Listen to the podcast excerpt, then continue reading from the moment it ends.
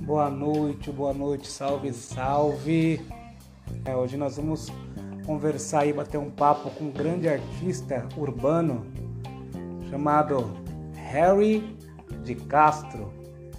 Ele é ator, ele é cantor, ele é ativista de coletivo de um coletivo negro muito importante na periferia de São Paulo. Já chegou, já tá aí. Então eu vou chamar você agora, cara. Vem comigo. E aí, meu querido, tudo bem? Tudo em paz, Esse querido que é o Harry, excelente artista aí. É, artista Você me ouve bem periférico. aqui, Cassiano? Vamos falar Tá primeiro se você ótimo, me ouve tá bem. lindo, tá maravilhoso. E aí, cara, é, quanto tempo que a gente não, não se conversa, né?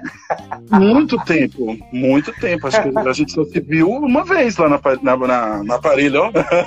Na Parelha, cabeça. bem, olha, seria bacana, hein? Parelha Luiz, Luzia. É, não, ne- nem foi lá, foi na, na, na, no Mackenzie ainda, né? O Mackenzie, olha que interessante. É, eu vou contar um pouquinho como, como Conta. foi. Conta Eu, eu trabalhava numa editora, né? Eu nem era professor ainda, né? Mas já fazia faculdade. Aí tinha uma amiga minha que trabalhava lá comigo, né? E tinha uma outra galera também que trabalhava comigo e que estudava ali no, no Mackenzie. E aí o pessoal falava que tinha uma professora de. Eu não lembro a disciplina, se era sociologia, se era. Eu não sei, eu não lembro Sociologia. qual era. Acho que era, Era acho que era sociologia. E, tinha, e tem um autor, né? Clássico da sociologia chamado Max Weber, que eu gosto muito, né? Eu gosto muito do que ele escreve, né? E acho que dá para incorporar muito, claro, né? Não, se, se a gente trouxer para a nossa realidade não eurocêntrica, dá para a gente fazer muita coisa com o que ele escreve. E ela ia, ela ia dar uma aula sobre aquele livro Ética Protestante e o Espírito do Capitalismo, né? E aí eu fui, eu tava lá de bobeira, comecei a conversar com um cara, ele falou que o nome dele era Harry de Castro. Não, nem Harry, era Harry. Conheço o Harry. O Harry de Castro eu vim conhecer depois. e aí começamos a bater papo. Isso foi em 2013, tá, pessoal? 2013. 2013. E estamos aqui hoje fazendo essa live. Como é que pode, ô, né? Harry? É interessante, né? Esses encontros, né? Esses reencontros, né? Da vida. Maravilhoso. Maravilhoso. É, Harry, você. Eu, queria... eu não conhecia o Harry artista, eu conhecia o Harry que fazia faculdade de filosofia no Mackenzie. Tudo. Eu queria saber como foi, né? Por que a arte, como foi essa trajetória até chegar à arte? Você podia contar pra gente? Claro, né? aliás, é, é- é o que mais eu, eu faço nessa vida é arte, arte de todos os jeitos, arte complicada, mentira. Cassiano. É que, ó, o Cassiano falou que assim, é pra gente fazer um papo descontraído, gente. Então, assim, vamos. Não, mas é verdade, a gente tá precisando de um momento de descontração, claro, sempre falar sério, mas com o intuito da gente estar bem, da gente estar tranquilo, sem, sem essa crise que estamos vivendo, gente ficar pesando nisso, né? É, eu comecei como artista. Acho que todo artista começa desde criança. Desde criança a gente inicia nosso nosso nosso processo artístico, né? É, desde a infância. É, primeiro, eu, enquanto músico, eu tenho a minha iniciação com música, não fazendo, não executando, e sim ouvindo, né? Nós músicos iniciamos ouvindo e a gente ouve o quê? As canções que a gente tem do pai e da mãe, que é essa primeira referência, né? Da família, no geral. E eu não tenho vergonha nenhuma de dizer isso, eu tenho a referência de televisão e rádio. Né? Eu sou cria dos anos 90, então eu, eu É, vivi. todos nós. É, então, nós dois. Eu vi, ouvi rádio muito, né?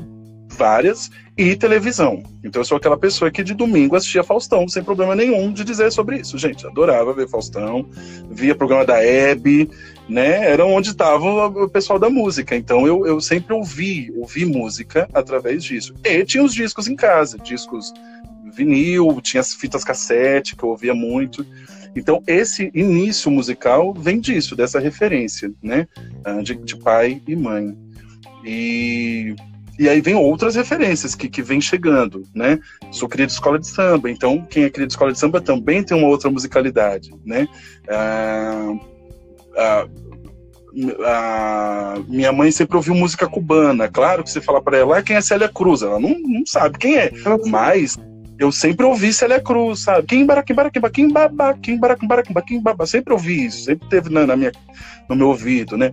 Eu sempre falo daquele disco do Nat King Cole, que é ele cantando em castelhano, né? Quizás, quizás, quizás. Isso tudo é minha referência musical. Então é, é, é eu fui, eu fui ampla, né? Minha musicalidade sempre foi muito ampla, eu sempre ouvi de tudo. E não tenho vergonha de nada do que eu ouvi, né? Claro. Ouvi Xuxa, tá, gente? Ouvi Xuxa. Aí vocês vão falar, nossa, ele ouviu é, Xuxa. Anos 90, né, cara? Era impossível, né? Porque era o que nós tínhamos, né? Na verdade. Exato. E Xuxa, a, a, as canções. Primeiro que a Xuxa não é cantora e ela sabe muito bem disso, então não tem porque a gente falar, ah, ela é cantora. Não é, existe um produto, existe uma mídia que veio, que fez um, um, um, essa persona, né, para vender, para trazer sucesso, mídia, tudo isso, trazer representatividade para esse país, que foi Xuxa.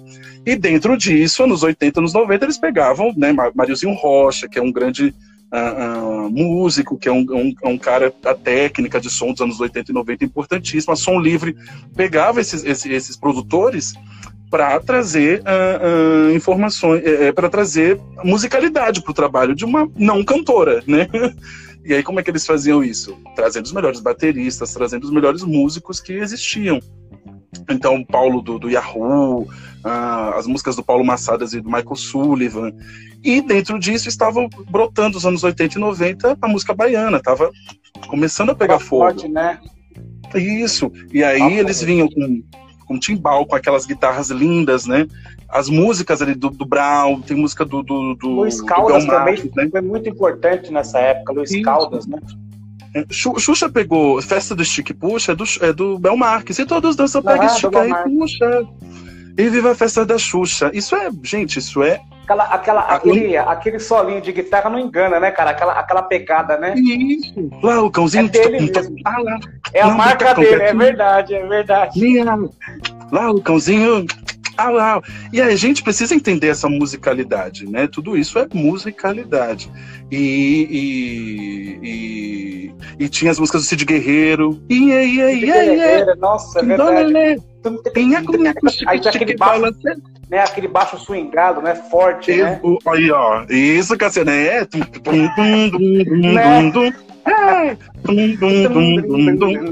Inclusive, dá até pra você tocar em, em trio elétrico, cara. Os caras tocam hoje em trio elétrico Eles essas coisas. Porque de Eles fato a pegada, a pegada é essa, né? É, isso é a swingada do trio elétrico, né? Você sabia, a, a, a... oi Thaís, amor da minha vida, você sabia que eu, eu entendi sketch de jazz, né? Hoje em dia é fácil, porque a gente estuda, a gente sabe o que, quer. é. Mas o sketch, a primeira, a primeira noção que eu tive e fiz brincando sem saber foi, foi com a música da Xuxa, que é Bombom, porque tem um blues. É, é,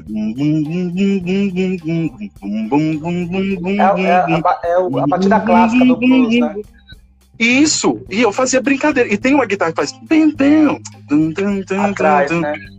É. Aí depois é. Pergunta e resposta. Exato. Isso da... E aí eu brincava com a voz, sem saber que eu tava fazendo.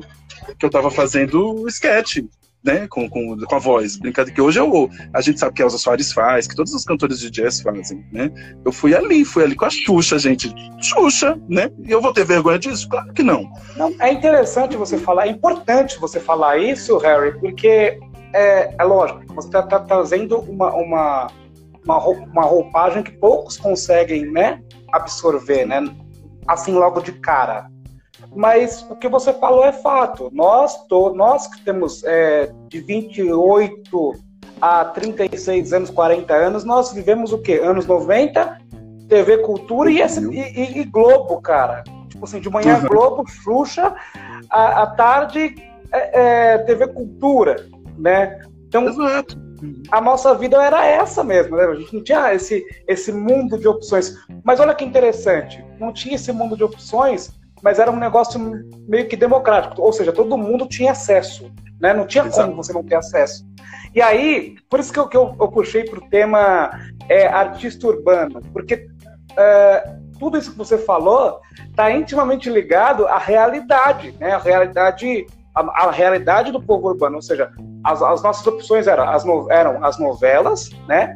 As novelas e, uh, e os, os programas de, é, que logo em seguida tinha desenho, né? Ou seja, era novela para os adultos e desenho para as crianças. Era o que todo mundo tinha desde o dono da padaria, do filho do dono da padaria que estudava conosco na escola pública, até o, o, o cara de classe média.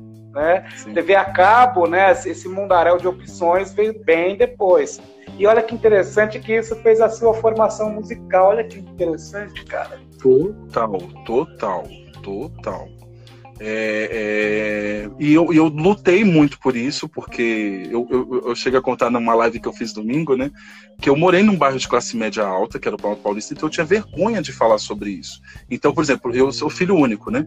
Então eu brincava com meus amigos, a gente falava de outras coisas musicais. Mas quando eu ia para casa, era a Xuxa que eu ouvia, era Mara Maravilha, era, era essas coisas que tinham em casa, porque eu tinha os discos em casa. E pegava muita musicalidade, pegava muito essa, essa sonoridade do contrabaixo, essa sonoridade do, da guitarra, mas sem saber, gente. Só fui descobrir isso lá depois da adolescência, que eu comecei a estudar. E eu, nossa, eu ouvi isso, essa linha de baixo eu ouvi na, numa música da Xuxa.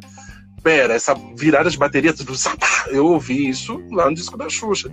E aí, eu, aí é que vem a questão da, da, da, da de você pesquisar. O pesquisador nasce disso. É, você vai descobrir quem é o baterista, quem é o baixista, quem é o arranjador. E nos discos vinis antigamente tem toda a ficha tudo. técnica. É, tem tudo. Toda né? a ficha. Uhum. Tem toda a ficha técnica de tudo. E aí você vai associando, né? E a rua, aquela música que todo mundo conhece dos anos 80, né? Quando faz amor, se olha no espelho. Ele que fazia toda a produção executiva dos discos da Xuxa, o Paulo, esqueci o sobrenome, né? Aí Marco Sullivan e Paulo Massados eram os grandes compositores, então colocava ali. Carlinhos Brown tem música né, pra Xuxa, né? Muito, muita gente incrível, né? Trem da Alegria. Ixi, Trem da Alegria, ó. Não, não, falou da Alegria. Trem da Alegria eram todos cantores. Se você olhar, aí a gente tem que trazer para cá. Se você ouvir hoje os cantores que cantam do Trem da Alegria, que às vezes agora tá esse momento, né, é, é coisa dos anos 80, então tá, tá aí bastante. Agora deu uma paradinha, mas tá aí ainda todos cantam. Patrícia Marques é cantora até hoje, uma grande cantora. E quando eu falo cantora, não é só afinada, é musicalmente, musicalidade, sim, entende, sim. entende o encontro de um baixo com piano. É interessante é... você falar isso, porque assim, hoje, hoje eu estava pensando o seguinte, que não tinha como você enrolar, você não tinha autotune, né, cara? Assim, lógico, a Xuxa enrolava porque a função dela não era ser cantora, né? Isso. Ser cantora era, um, era, um, era uma consequência do trabalho dela, mas a pessoa que se propunha a ser cantor tinha que cantar, não tinha, não tinha outra opção, né? Esses dias eu estava ouvindo o, o a capela, só a capela do Marvin Gaye. Tá. Aí eu fiquei pensando, eu falei, poxa eu vida. Eu falei, poxa vida, não tinha como enrolar, porque assim, o cara cantava mesmo, sem nenhum instrumento, sem nada, você ouvia a capela e fala, caramba, o cara cantava muito. Então, é, antes não tinha tanta tecnologia, então não tinha como, não tinha como você enrolar. Ou você era bom ou você era ruim. Tinha conversa. Isso né? mesmo, Cassiano. Não tinha, não tinha conversa mesmo. Você tinha que mostrar ali. É, é, e e a Xuxa não, porque a Xuxa não é cantora. E ela sabe disso. As pessoas, ah, como é que essa mulher vendeu o disco? Gente, é produto, é mídia. É uma coisa que veio ali que era para vender. E, e, na entrevista do Bial que ela deu um tempo desses aí, agora, tem duas ou três semanas, ela fala disso. Ela, ela, ela foi um produto, né? É, uhum. O cara chegou e, e falou: Ó, oh, você é uma, uma, a sua beleza é vendável.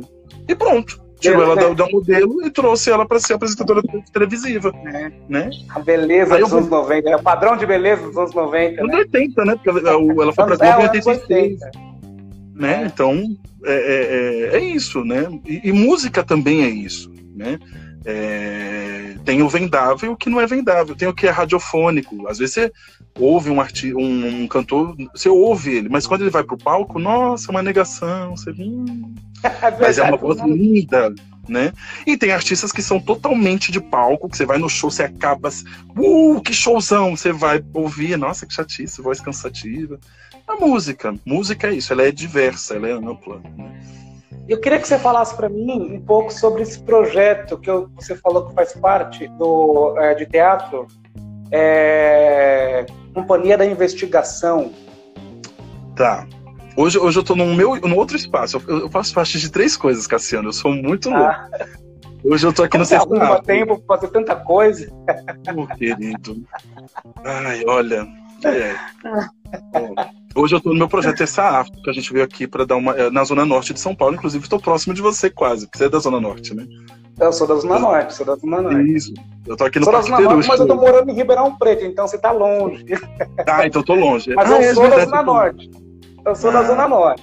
Sou da Zona Norte. Hoje eu tô, Hoje eu estou aqui na, na, no Parque Peruche, né, para que a gente veio organizar umas coisas, tirar fotos, para divulgar nosso, nosso, nossas coisas. E um, um, um, irmãozão, um queridão, veio fazer uns registros do que ele, do que ele quer fazer com o Terça Afro. Lindo, aí ele veio aqui e a gente veio se organizar aqui para fazer isso. Então, já que você está falando gente... do Terça Afro, então vou inverter a pergunta. Fala do Terça Afro primeiro, depois você falar. fala da companhia. É até, é até legal, porque aí o Terça Afro ele não é artístico, né? Ele não é o meu, meu, meu ser cantor, artista uhum. de palco, não. Ele é uma coisa da intelectualidade. O, o Terça Afro, ele, apesar que a arte é uma coisa intelectual, tá, gente? Intelectual, Mas, é, com certeza. Mas o Terça Afro ele, ele fica mais nesse caminho, né? O Terça Afro ele, ele é um projeto que ele nasceu há oito anos atrás, né? Uh, por várias uh, mulheres pretas, só que eram novas ainda, estavam com seus 20 anos, né?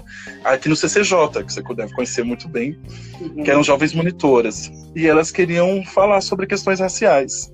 E como é que elas resolveram isso? Elas começaram a fazer uma roda de conversa para as crianças ali no CCJ, né? Essas jovens monitoras e começou a dar certo. Não, não no sentido de público, também isso, mas uhum. no sentido de ideia. Poxa, a gente podia fazer isso sempre, essa roda de conversa, né? O projeto e... em si funciona. No isso. primeiro momento. Isso, o projeto em si funciona. Tá, beleza, o projeto em si funciona, vamos fazer. Que dia, né? Até a Danusa sempre fala isso. Que dia que a gente faz? Ah, vamos fazer na quarta? Ah, na segunda tem folga, né? Porque os equipamentos culturais de São Paulo, eles fecham na segunda. Ah, então vamos fazer no sábado? Não, vamos fazer na terça? Vamos. E qual vai ser o nome? Ah, Terça Afro. Pronto. Daí surge o Terça Afro. O que é o... Isso é a pré-história do Terça Afro. O que é o Terça Afro? É um, é um projeto negro de pessoas pretas que estamos aqui, somos cinco hoje em dia, onde a gente pesquisa um tema, né?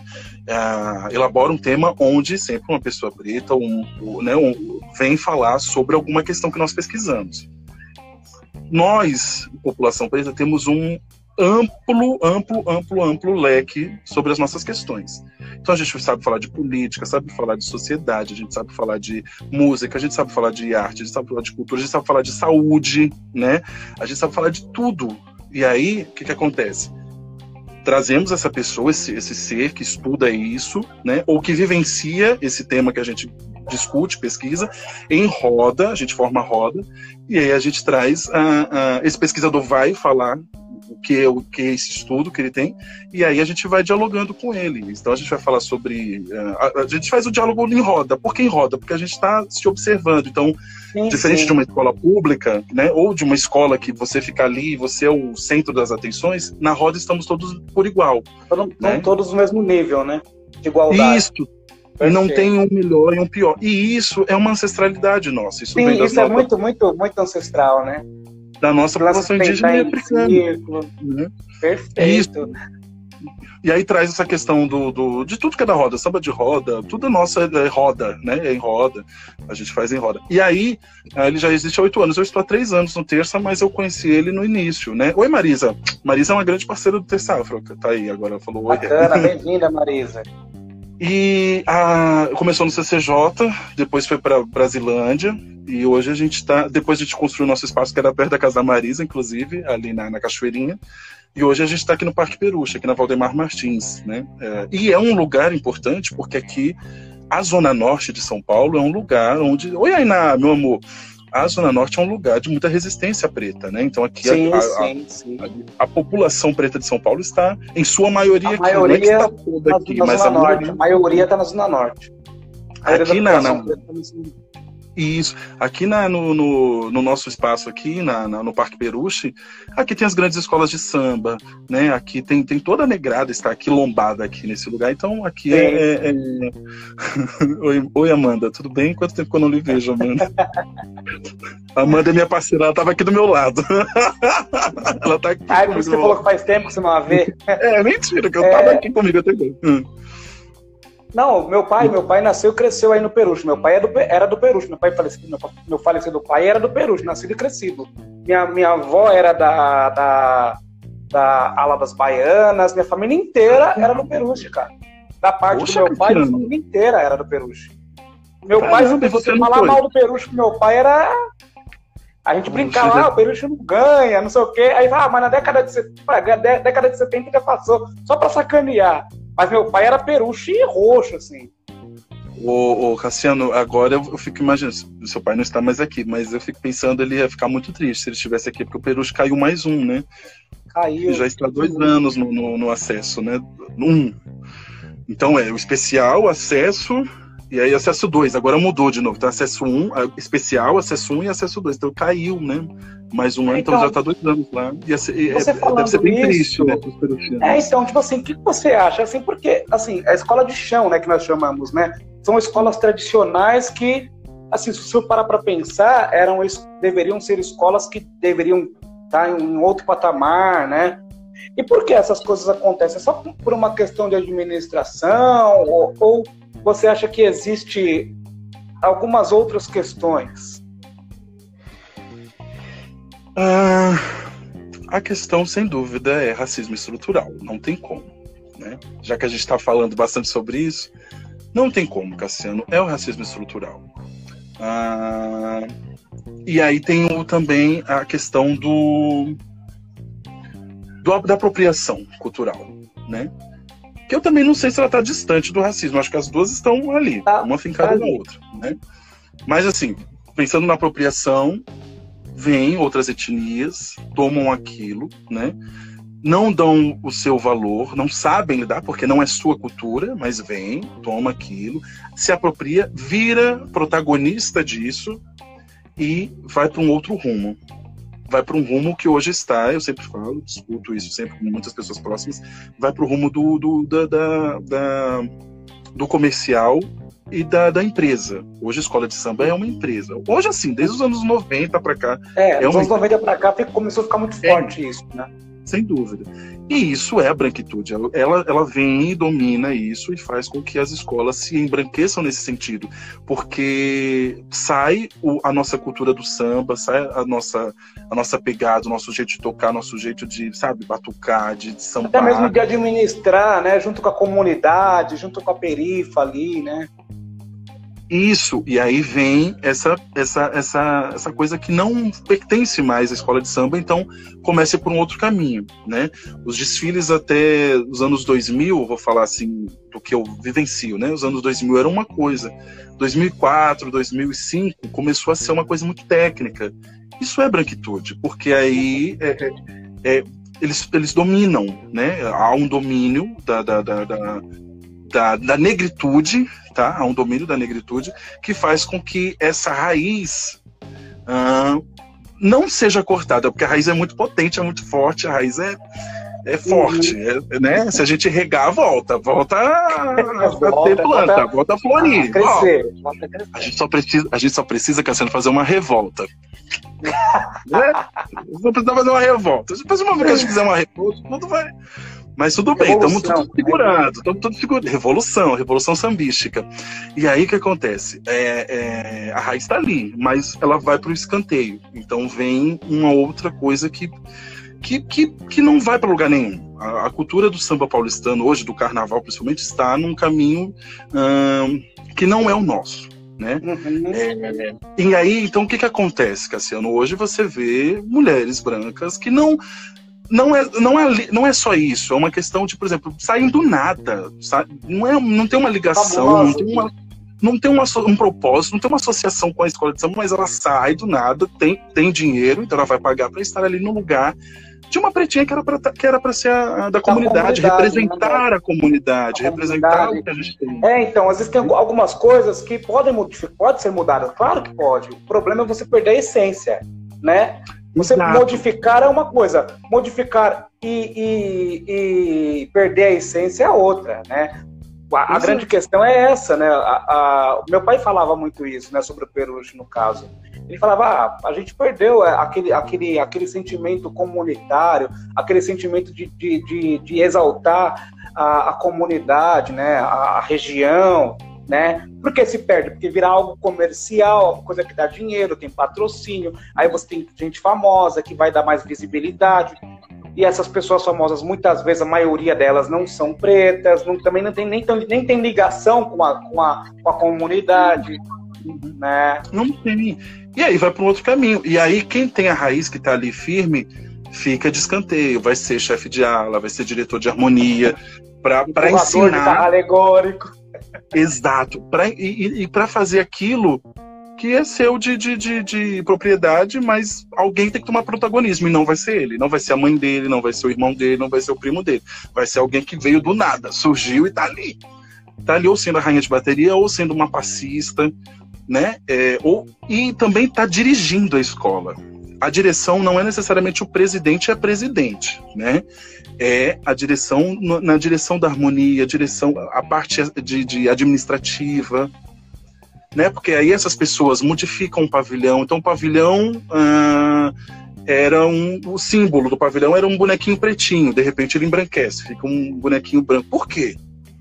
Por que você mexeu numa coisa que foi feita lá nos anos 70 e de repente ele embranqueceu. Isso é racismo, isso é um racismo. Tipo, porque não é bonito para o que estamos hoje em dia. Então, isso, é, é esse olhar que a gente precisa ver, entender e, opa, dominar e, e fazer uma revolução disso mesmo, né? Para poder voltar ao que era antes. Porque tá Engraçado feio. que isso acontece de uma maneira tão é, sutil no começo e a gente não percebe, e aí vai tomando corpo, e quando toma corpo já era, fica difícil, fica, entre aspas, irreversível, né? entre aspas. É, vai demorar é, mas... anos para a gente resgatar tudo isso de novo. Total. E aí precisa da, da, uh, da conscientização de negritude, principalmente do, do. A Marisa está aqui, a Iná está aqui, elas podem confirmar isso. Da conscientização de trazer tudo isso que a gente tem discutido hoje em dia. Exemplo básico, a gente viu segunda-feira, acredito que você tenha visto, Silvio Almeida no, na Roda Viva. Uhum, Roda Viva. As coisas que ele trouxe ali, é para a gente estudar durante muito tempo. E dá para a gente já colocar coisas na, na, nas nossas cabeças, porque ele não falou difícil. Ele falou de uma maneira muito é, escurecida as ideias que ele tem, e são ideias que a gente está discutindo aqui, né? Uhum. E isso precisa voltar para a escola de samba, porque é das escolas de samba que nascem as grandes. as grandes. Não queria usar esse termo, mas as, as ideias de negritude surgem das escolas de samba. Sim, sim. Né? O, grande, é, o grande resgate, né? o grande resgate ancestral, as escolas isso. de samba são extremamente importantes para isso. Né? E o Silvio fala isso lá no. no até ele falou, ele chegou a citar isso, né? Ele falou, né? Que negro, é existe resistência sim. Tá dentro das uhum. escolas de samba, tá na periferia, tá. Uhum. Enfim. É, é o movimento negro nasce disso. O movimento negro não é uma comunidade, não é um, um, grupinho de gente. É nós, desde pequeno. A gente nasceu já tendo que militar, tendo que falar sobre, tendo que explicar, tendo que sair na porrada, tendo que. É isso. Isso é o movimento negro. E aí, de repente, o que, que acontece? Eu me identifico com você, te abraço, te dou a ideia, a gente vira uma comunidade, um, um, movimento negro. E aí a gente pode criar um coletivo, a gente pode criar uma outra escola de samba, como foi o Candeia, né, que fez Candeia. a Quilombo no, nos anos 70, lá no Rio de Janeiro. A gente pode criar outras, outras ideias, outras, outras coisas que vai, faz parte do movimento negro, mas o movimento negro ele vem da nossa infância, do que a gente tem, dessas lutas que a gente passa, e de repente você vai se identificando com outros e vai, ah, entendi, passei por isso. Ah, então vem aqui, irmão, vamos lá, vamos lutar por isso para acabar essa, essa ideia que está tá atrapalhando o nosso lado, né? É isso, isso é movimento negro, não é um. um, um... E o Tessafra é esse movimento negro, que a gente dá ouvidos a, a, a, grandes, a grandes personalidades que falaram sobre, sobre questões de negritude lá atrás, as que estão fazendo falando hoje, E tudo, tudo isso que a gente faz, por exemplo, aqui no Terçafra a gente recebe tanto a dona Guga, que é fundadora da Morro da Casa Verde, que não é uma mulher acadêmica, mas tem história para contar. E a gente precisa ouvir a história dessa mulher, que tem 70 anos e fundou a escola dela nos anos 50.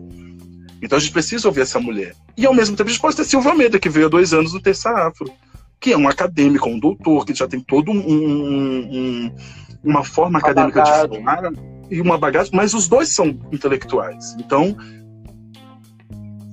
a intelectualidade não está ligada só à academia, né? A, a, a, gente aqui no Brasil, principalmente, a gente tem muito esse lance de é, ligar né, a intelectualidade à academia. Nem uhum. sempre a, as coisas que nós precisamos saber está na academia. Está Exato. na academia também. Também. Uhum. Também. Mas não é uma, uma exclusividade da academia. A intelectualidade não é uma exclusividade da academia. Né? Essa é uma coisa que nós precisamos ter bem claro na nossa cabeça. Né? Nós, principalmente nós, nós periféricos.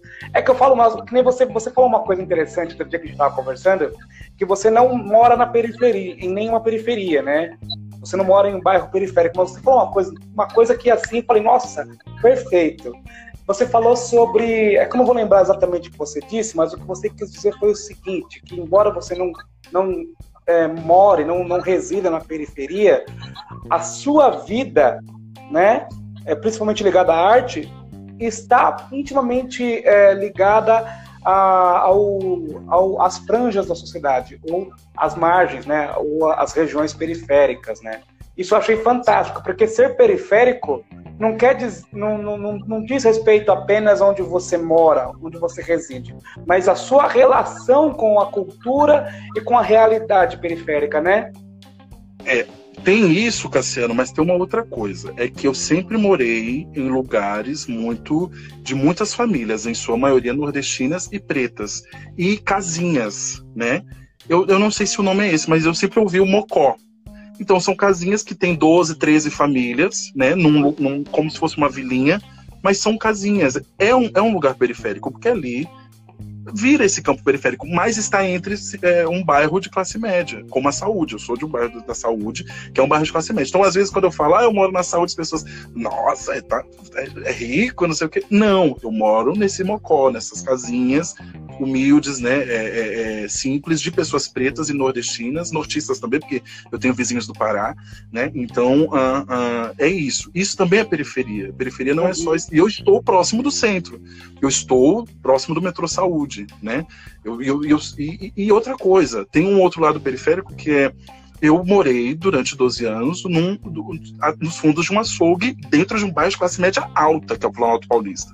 Da mesma forma que minhas amigas pretas eram, eu tinha amigos brancos, claro, que eram as pessoas que moravam ali, mas eu tinha amigas pretas que eram as filhas da, da, da empregada doméstica, que moravam naquele casarão, naquelas mansões que tem ali no Paulo Paulista. Então a doméstica tinha seu, sua filha e morava ali no quartinho com ela. E aí é que tem uma criação terrível, porque você é, você é criada como dona daquela casa, né? E ali não vai te trazer consciência racial, não vai te trazer consciência social, não vai, não vai. E aí você precisa ter um, um entender isso também. E isso também, é, na minha cabeça, tá, gente? Eu nunca fui estudar não, sobre tá isso. Certo, não, mas, isso também é, um é um periférico, né? É, um, é uma pessoa periférica que ela não está inserida no que ela tem, mas ela está inserida numa coisa que ela não pode ser, né? Que é aquela isso. mulher rica, bem de vida, ela não pode. Ela pode estar ali representando isso, mas ela não é isso. Essa preta ou esse...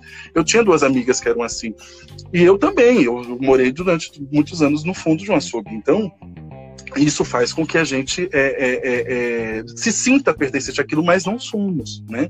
Não temos essa, essa, essa, essa ideia. E aí a gente precisa. Quando a gente. É, e é muito engraçado, quando eu me mudei, quando o açougue fechou, eu me mudei e eu fui para Mauro, que é uma favela. E aí o que aconteceu? Ali eu vi o choque da minha realidade. A minha realidade era aquela. Eu, ah, entendi. Agora lascou tudo. Aquele lugar que eu vivi, que era o Paulista, não tem nada a ver com isso daqui que eu estou vivenciando hoje em dia. E aí você tem o reencontro com a sua, com a sua, com o seu povo, né? O reencontro com o seu povo. E isso é periférico também. Então eu acho que hoje, eu não volto a falar, não estudei sobre isso, mas a, a, a, periferia não está somente em estar distante do centro. Né? E dentro do Bexiga tem lugares periféricos, né? No, a, na Barra Funda tem favelas, né? Na Saúde tem favelas, na, em vários outros lugares que são próximos. Ah, Paraisópolis, mas é no meio do, do, do, do Morumbi, né? Ai, meu Deus. Falhou aí. Cassiano, Desculpa. voltou? Ah. Voltei, voltei. Não. Ah, tá. É... Tá, tá falando da, do Bexiga. Do Bexiga, e eu falei do Paraisópolis. Paraisópolis é um exemplo, ele está no meio do Morumbi, né? Ele está ali próximo do Morumbi. Então, a, a, e, e é isso também é importante a gente ter. Heliópolis também aí Heliópolis, Heliópolis, perfeito. Heliópolis está no meio do é, Ipiranga. então, periferia, então, quando fala de periferia, na visão geográfica, é, geograficamente falando, você fala das franjas da sociedade. Uhum. Mas existem pessoas periféricas, né? pessoas que são jogadas para as franjas da sociedade. Isso. É aí que a gente tem que entender. Uma vez um aluno perguntou para mim, ah, professor, mas eu não moro é, em um lugar periférico. Eu falei, mas a sua realidade é periférica, né? Porque colocaram você na, nessa realidade. Né? Então, a, a periferia não está ligada, não tá ligada só uma, a uma questão geográfica, está ligada a uma questão social também, que é o que você está trazendo para a gente agora, né? Isso. Isso é muito importante a gente entender. E é muito engraçado porque. ah, Tá, minha infância, eu morei num bairro de classe média alta, né? Que é o Planalto Paulista. Aí eu ia pra casa da minha tia, minha tia não morava, por exemplo, no Campo Belo, morava em Higienópolis. Não, morava na Vila Clara. Então eu tinha que ir pra Vila Clara, no meio da favela.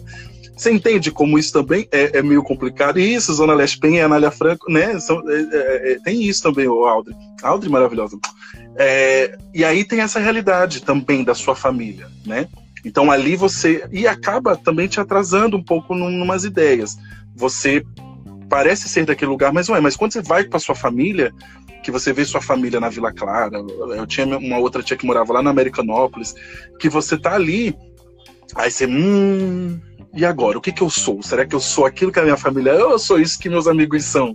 É muito louco, né? Esse, esse... E, eu, e aí eu, eu sofro porque eu nunca tive um irmão pra dar na minha cara e falar: cala a boca, que você é da a família, né? Não tem história. É, então, o fato, o fato de não ser retinto também é uma coisa Também. deve ser, deve ser difícil também, né? É, é que assim, olham pra mim, já vem o estereótipo do, do homem preto. Mas pra Uhum. quem não é retinto, deve ser uma coisa complicada, porque quando você está no meio do- do- dos pretos, não que os Uhum. pretos façam, façam você se sentir branco, mas você se sente branco porque a sociedade faz essa leitura de você. Quando você está no meio dos brancos, você é preto, você é, um, você é Uhum. diferente daqueles que estão ali. E aí você Sim. fica naquela, né? E tem uma É um questão, negócio- que aí eu trago a mestiçagem indígena também. Aí lasca mais ainda. Quem é este ser?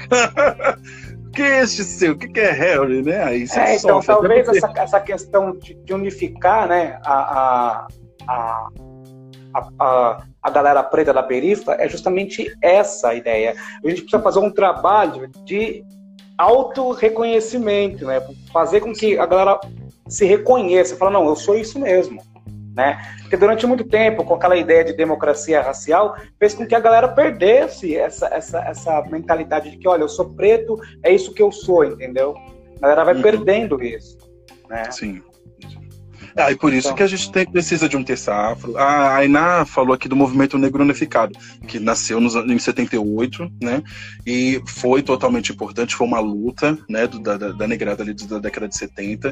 Estão aí. Sim, forte, a- forte, a fortíssimo. professora Regina, né, o, o professor Milton, estão todos aí fazendo suas lutas, já ah, mais velhos, mas estão aí na luta, estão aí na- na- no caminho, já vieram ter safra, foi uma roda importantíssima, porque ouvir pessoas mais velhas sempre dá aquela injeção, né, tipo, vamos continuar lutando, caramba, não sei o quê, né, a gente precisa ouvir esses mais velhos.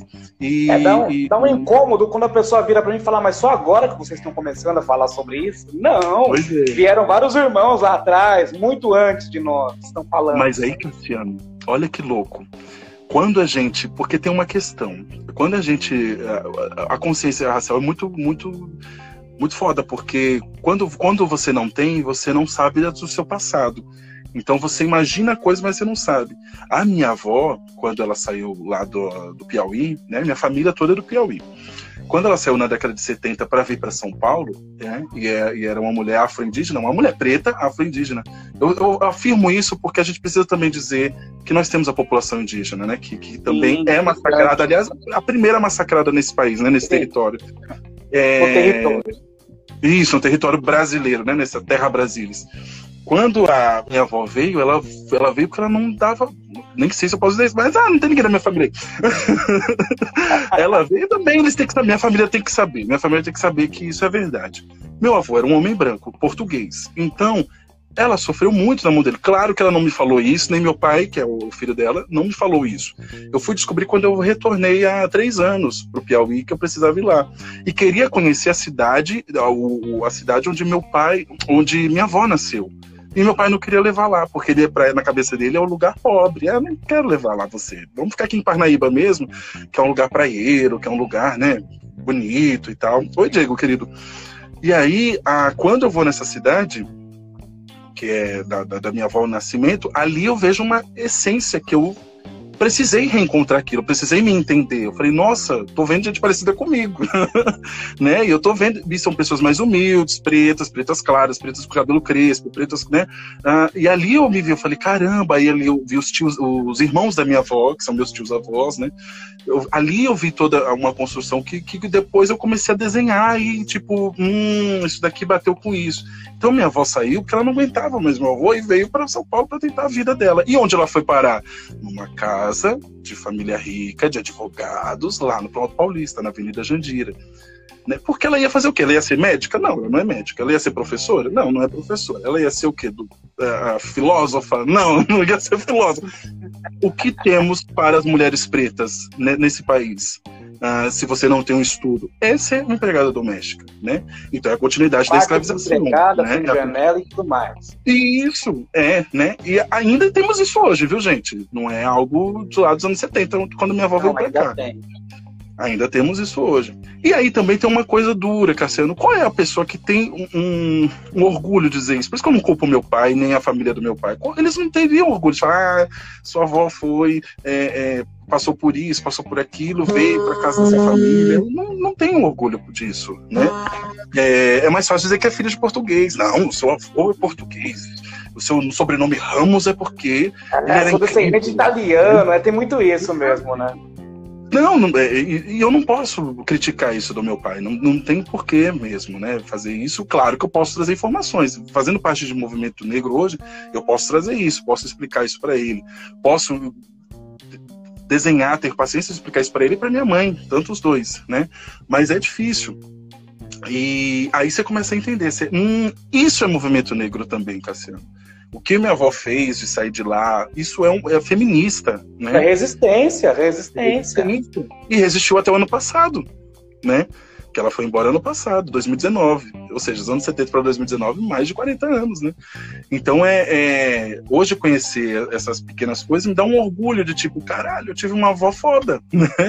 Eu tive uma avó que resistiu aqui pra caramba. Uma pena que eu não sei muito da história da minha mãe, do, do, do, do, meu avô, apesar de eu usar o de Castro em homenagem a ele. Meu avô era um, era um homem indígena, né, de pele escura, né, mas ele morreu em 92. Em 92 eu tinha quatro aninhos, né. É, mas eu, eu, eu, eu, uso esse de Castro, não, eu não sei quais eram, porque eu sei que é um sobrenome espanhol e tal, mas é, eu uso uh, por causa dele, né, para ter o Nestor Dias de Castro em mim. Por mais que eu não tive o acesso, por mais que eu não conversei com ele, o sobrenome dele está em mim, né. É, é, é engraçado o que você está falando. Não, é engraçado o que você está falando, porque eu, eu também tenho uma história da minha bisavó que dizia para os meus, meus tios e para minha mãe, ela nasceu três dias depois da, da, assinatura da Lei Áurea. E eu converso com ela, cara. Às vezes, quando eu tô passando por alguma dificuldade, eu converso. Falo, pô, e aí, o que, que, eu faço? Ou, ou por, por, alguma coisa que eu preciso tomar uma decisão. Ô, ô bisavó, o que, que eu faço? Eu converso mesmo. E esse lance que você traz de, de, de fazer renascer em você, ou é, incorporar em você a, a, o seu avô é, é, um sinal de que você quer manter as, as raízes, você quer puxar para você, né? Porque se a gente não faz esse exercício, meu caro, a gente perde totalmente, né, a, a ligação. É, porque Se a gente for analisar, nós não somos nem daqui nem de lá. Mas a nossa raiz é de lá. Se nossa raiz é de lá, a gente tem que tentar incorporar o máximo dela na nossa vida, né? E isso fortalece a gente para a gente fazer as coisas que a gente faz hoje. Né? Eu não faço parte do Terça Afro porque eu baixei aqui. Não, eu estou aqui porque os meus antepassados, avó, pai, mães, lutaram ali e eu estou aqui hoje para poder, de alguma forma, na questão racial, que a gente precisa resolver isso, né? A gente precisa resolver isso para a gente poder andar, para a gente caminhar. A gente resolvendo a questão étnico-racial, a gente consegue andar muito, né? É difícil, é, mas precisamos uh, ter isso em mente, de tentar resolver isso, de tentar equalizar a, a, essa questão da, da, da, da representatividade, não, do para que a gente esteja tudo mesmo no mesmo barco. Mesmo claro que vai ser difícil, infelizmente. Ainda vai precisar muito MNU, ainda vai precisar muito de Terça Afro, vai precisar muito de Aparelha Luzia, vai precisar das escolas de samba, ainda vai precisar disso. Né, pra gente poder. Vai precisar muito de Silvio Almeida ainda, né? Porque o Silvio Almeida podia estar estudando, sei lá, amor. Sim, porque amor, eu consigo falar sobre outras coisas, você também sabe falar sobre várias outras coisas. Você claro. falou agora sobre, sobre os anos 90, sobre Xuxa, sobre a, a influência que a Xuxa tem na, na musicalidade brasileira. Né? O, a, a Xuxa e, a, e, os arranjos né? Uhum. que permeavam a, a musicalidade né? Da, do programa, enfim a gente consegue falar sobre muita coisa. Eu, eu também sou, eu tenho, eu tinha um grupo de, de samba de raiz até, até pouco tempo chamado Samba do Professor, que é um grupo formado só por, por, professores. Eu fui um dos fundadores. Eles tocam até hoje, né? Eles têm CD gravado. Eu participei do primeiro EP deles. Né? A gente podia falar sobre várias outras coisas, né? Mas a gente, infelizmente, a gente sempre vai ter que falar sobre isso, né? Sim, é, a gente vai sempre ter que falar sobre isso para poder uh, andar, né? E puxar os nossos, né, Cassiano? Eu sempre penso nisso. É, é, de trazer os nossos que ainda estão, uh, não estão entendendo as questões étnico-raciais. Então a gente precisa, opa, empoderá-los, trazê-los e, ó, é isso, existe estudo, não é difícil, tá aí, o USP é nossa, você tem que invadir, tem que estudar, vai ser difícil? Vai ser, mas tá aí, é nossa, vai lá. Tem, tem cotas, tem tudo isso, tem todos esses sistemas para a gente usufruir de alguma forma e você estar ali, para a gente poder ter uma casa digna, tá? Para a gente poder ter uh, saneamento, para a gente poder ter, ter vida. A gente precisa dessas lutas sociais para termos vida, né? Podemos existir porque a ideia é que a gente consiga existir, né? Nossa, Cassiano, pesado. É isso aí, não, maravilha, ótimo, maravilha. Eu queria que você falasse de um movimento que você faz parte também, além do Terça Livre, que é uma, um bloco. Você falou que você faz parte de um bloco. É, um bloco afro. Iluina. Como é o nome? Iluina. Iluina. Iluinã. Isso? É. Assim que se pronuncia? Eu queria que você falasse um pouco sobre esse projeto também. Olha só, esse tá. menino ele participa de muita coisa. Eu fico pensando como que o Harry consegue administrar tudo isso. Eu fazia até ano passado eu fazia parte de quatro coisas. Eu tinha uma outra banda que eu fazia parte, que era Bambaras, mas eu, eu preferi sair para poder dar um, um sossega na, na, minha, na minha vida, porque tava difícil. Antes disso, acho que antes de falar do Luinão, eu vou falar da CTI, minha companhia de teatro. Uhum, é verdade, tem companhia de teatro. É, porque você perguntou antes e eu acho que a CTI vai casar, vai chegar no Luinão. A, a CTI é, é uma companhia de teatro, né? Companhia de Teatro da Investigação, CTI. E ela traz um estudo, uma pesquisa que a gente tem de. Um, de, de, de pesquisar como é que é esse homem e essa mulher comum. É, que está na, na, quebrada, que está na favela, que está no Nordeste, principalmente no Nordeste, né? Oi, Silmara, meu amor, que principalmente está no Nordeste, né? É, porque a sua maioria ali são filhos de nordestinos. Então é legal essas pessoas falarem da, da, sua origem também, né? A, o, a, CTI não é ligada à negritude, porque a sua maioria é de, de atores brancos, né? Então uh, não, não dá pra gente lutar. Não sei eu ali, eu tô sempre, opa, gente, peraí, cuidado. cuidado que tem eu aqui no meio. Mas tem esse. É, mas tem. É, e estamos Já tiveram outros, outros irmãos pretos comigo lá, mas infelizmente a vida vai dando várias coisas e a gente. E vão saindo, vão resolvendo suas situações e eu permaneci. Estou lá há seis anos.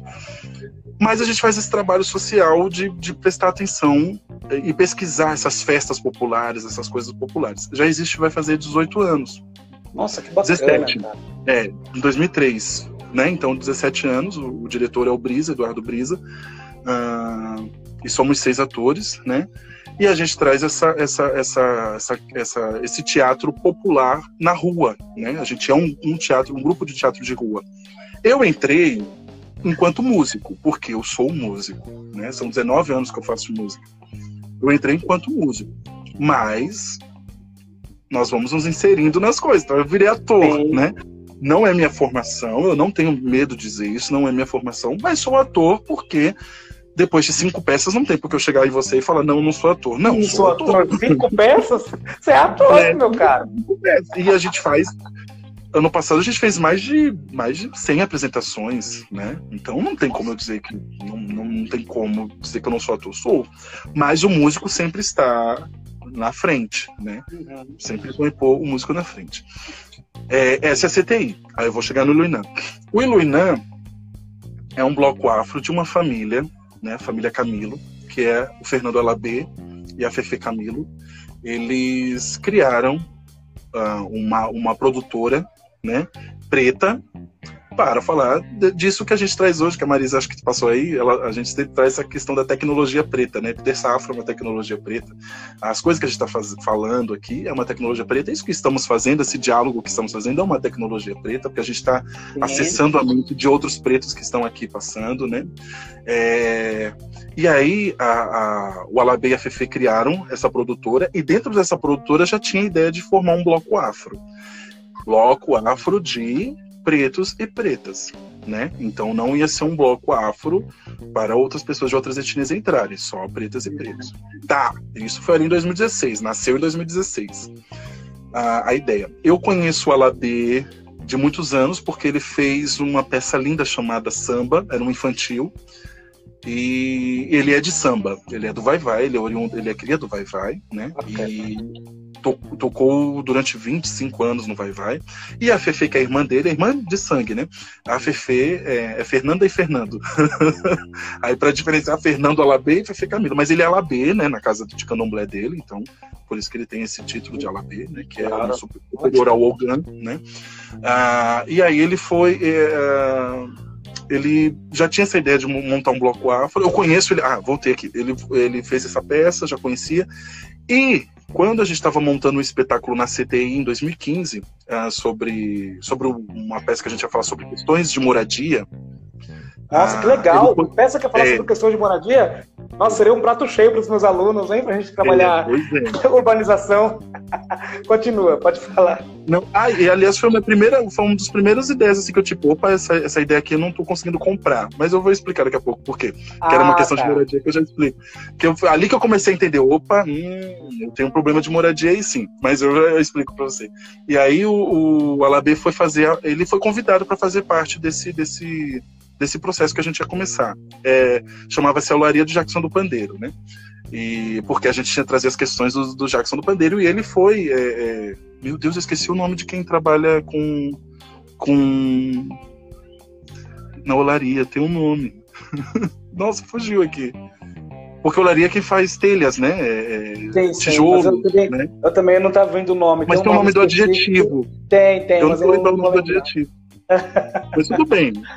O, o, o, Jackson, o Jackson trabalhou com isso. Então a gente queria trazer essa relação da moradia com as canções do Jackson do Pandeiro. E aí o Alabê foi convidado. Na que o Alabê foi convidado, eu já tinha ele no Facebook, né? A gente, ele é de samba e eu sou Mocidade Alegre, então a gente tem essa, essa, essa ideia de samba, né? De irmandade de samba. Ele foi lá fazer esse, esse trabalho. Mas ele não aceitou por causa do tempo, e beleza. Aí ele. Uh, uh, fez de uma outra forma. Ele foi nos ensinar música, nos ensinar a tocar instrumentos de percussão, essas coisas. É... E aí eu criei essa amizade com ele. Mas nem imaginava do Iluinã. Aí em 2016 ele fundou o Iluiná. E aí ele jogava nas, na, nas redes sociais, né? Vai nascer um bloco afro de pretas e pretos. Pretas e pretos, adentre que esse, esse bloco afro é, pertence a você. Né? Legal, cara. E aí ele punha umas canções do Ilhaê. Aí eu preciso explicar isso, né? Eu sou nascido em Salvador, então eu tenho uhum. toda uma referência de bloco afro, vem toda essa minha musicalidade baiana, tá em mim apesar que eu vim pequeno para cá, não não vivi em Salvador, vim pequeno para cá, só fui conhecer Salvador tipo com 20 anos de idade, né? Mas tenho família lá e tal. E ele sempre colocava uma música do Ilê, falava, né, que o Iluiná ia nascer e tal, né, né? Beleza. Onde era esse ensaio? Na Parelha Luzia, recém-inaugurado, espaço recém-inaugurado. Você já foi na Parelha, Luciano? Já fui uma já vez, foi? uma vez. Uma, uma vez, vez, tá. Mas que uma bom, vez. já conhece? Faz tempo. E aí, pois é, em 2016, isso. A aparelho nasceu em 2016 também, em abril. É, então. Foi, foi, na verdade, foi, foi nesse ano que eu fui, foi no ano, no ano da fundação. Eu fui. Caramba! Caramba, Luciano. Eu fui porque eu estudava no Mackenzie ali, né? Então uh, era pertinho. Só que eu não conseguia ir nos dias que tinham shows das minhas amigas. A Luana Baiô fazia show, a Adriana Moreira fazia show, mas eu não conseguia ir. Aí teve um dia que eu falei, eu vou, vou. Mas eu fui por causa que era ensaio do Luinan. Aí eu cheguei no estádio do Luinan, aí eu vi, eram 10 pessoas tocando, aí só tava a Débora Massal, que é uma grande mestra da dança, né? Que é das Capulanas, né? E ela é, até hoje, a coreógrafa do Luinan. E ela tava ali dançando, eu, beleza. E fiquei lá dançando com ela, brincando. De repente, o Alabe pegou e falou: Harry, vou ligar o microfone, você vai cantar. Eu falei: Você é louco? Eu vou cantar? Ele, por que não? Você é cria de escola de samba e é cria de, de bloco afro, vem aqui que você vai cantar. Eu falei, meu Deus do céu, tá bom, cantei. Mas ali não tinha ninguém. Aparelho Luzia, geralmente as pessoas iam mais tarde, à noite. Né? Sim, o pessoal vai mais tarde, né? É, era mais tarde. Era três horas da tarde, quatro horas, cinco horas. Ah, cantei meu repertório, que já estava na cabeça, de boa. Cantei e fui embora. Só que, ah, antes de ir embora, ele falou, Harry, volta no, no, próximo domingo. Eu falei, ah, tá bom, né? Gostei, achei lindo, achei bacana. Tá. No outro domingo, fui, cantei meu repertório de novo. Olodum, Timbalada, Eliaê, Muzenza, escolas de samba, samba de escola de samba. Cantei. Ah, aí no final ele falou: então, Harry, esse bloco a gente não tem cantor, então você está sendo. Vai ser você. o nosso cantor. aí eu falei: ah, B, você é louco? Como é que eu vou. Eu, um, bloco, um, um de um bloco afro-afirmativo, por isso que usa o afirmativo, que é de pretos afirmativos. Eu tenho a pele clara, não vai dar certo isso, como é que é isso? Ele falou: não, você tem consciência da sua negritude. Eu não estou te chamando à toa, porque você tem consciência da sua negritude e você está aqui. Então você vai pertencer sim a esse bloco, sim, sem problema nenhum. Eu falei, meu Deus do céu. Eu falei, tá bom. Nossa, que bacana. Aí fiquei, segurei minha onda. Aí perguntei para ele, quem é que vai tocar? Quem é que vai cantar? Porque bloco afro um cantor não segura, tem que ter uns dois, ou três, ou quatro. Não, tem que falou. ter tem que ter uma galerinha é. ali pra, pra, segurar. Aí ele fala nome de duas pessoas que são meus ídolos, Melvin Santana e Adriana Moreira. Eu falei, você é louco? Melvin Santana é... O que, que eu vou fazer do lado do Melvin Santana? Ó, mas aí, ó a questão da autoestima. A gente não tem, né? É, então. Isso é um problema. Esse é, o, esse é o grande problema. Esse é o grande problema. Nossa autoestima a gente não tem. Então, tipo, Adriana Moreira e Melvin Santana, meus ídolos, o que eu vou fazer do lado deles? Hoje eu sou amigo dos dois e a gente canta juntos, a gente toca juntos, né? Mas ali foi difícil para mim. Aí virei o primeiro cantor do bloco e tô até hoje, né? É, o Iruinã, esse bloco afroafirmativo, né? Ele é um bloco afro ligado ao candomblé, porque o Alabê e a Fefe são de candomblé. É um bloco onde seu patrono é o Orixá Exu, né? Então, é, é, pretas e pretos que saem sempre na segunda que antecede o carnaval. As pessoas às vezes, ah, ah Luan, não é um dos maiores ah, Luan falou que é seu, teu fã. É, Luan. Vou até, vou até ali agora. Tron Preto. Gente, Luan é meu, é meu fã. Abraço, Luan. Meia-noite. Grande música, eu sou alucinado por ele. E aí uh, uh, virei uh, cantor desse bloco, mas aí entraram outras pessoas. Chamei a Luana Baiô, né, que eu chamo de gêmea, porque ela faz aniversário dia, mês e ano, é uma grande cantora. Ah, né? Chamei a Danusa, que é minha parceira, era minha parceira de CTI e é, é a fundadora do Tersafro, então eu trabalhava com a Danusa nas três coisas que eu faço até hoje. Uh, e aí vieram outros cantores, que é o Aloysio Letra e a Lígia. Então hoje somos, mas já saíram, então hoje somos três cantores, né? Nesse ano de 2020 a gente saiu com três cantores. O Iluinana, por ser um bloco de Exu, ele desfila na segunda-feira. Mas é o Tati, minha amada. Mas ele não desfila na segunda de carnaval, ele antecede, né? Ele desfila na segunda que antecede o carnaval. E é uma das coisas mais lindas dessa cidade, senhor Cassiano. Que, aliás, se você é, quiser então. participar. Lá então, é que, eu tô, é que eu tô em Ribeirão Preto agora, mas. É. Ixi, falta. Mas você tá morando em Ribeirão? 27 minutos pra já essa conversa acabar, cara. 23 falta segundos, quanto? quer dizer. 23 Tudo bem, a gente, a gente volta. Você quer voltar? Volta. Então eu vou fechar aqui, a gente volta. Pessoal, vou voltar, hein? Volta aqui com a gente. Bate.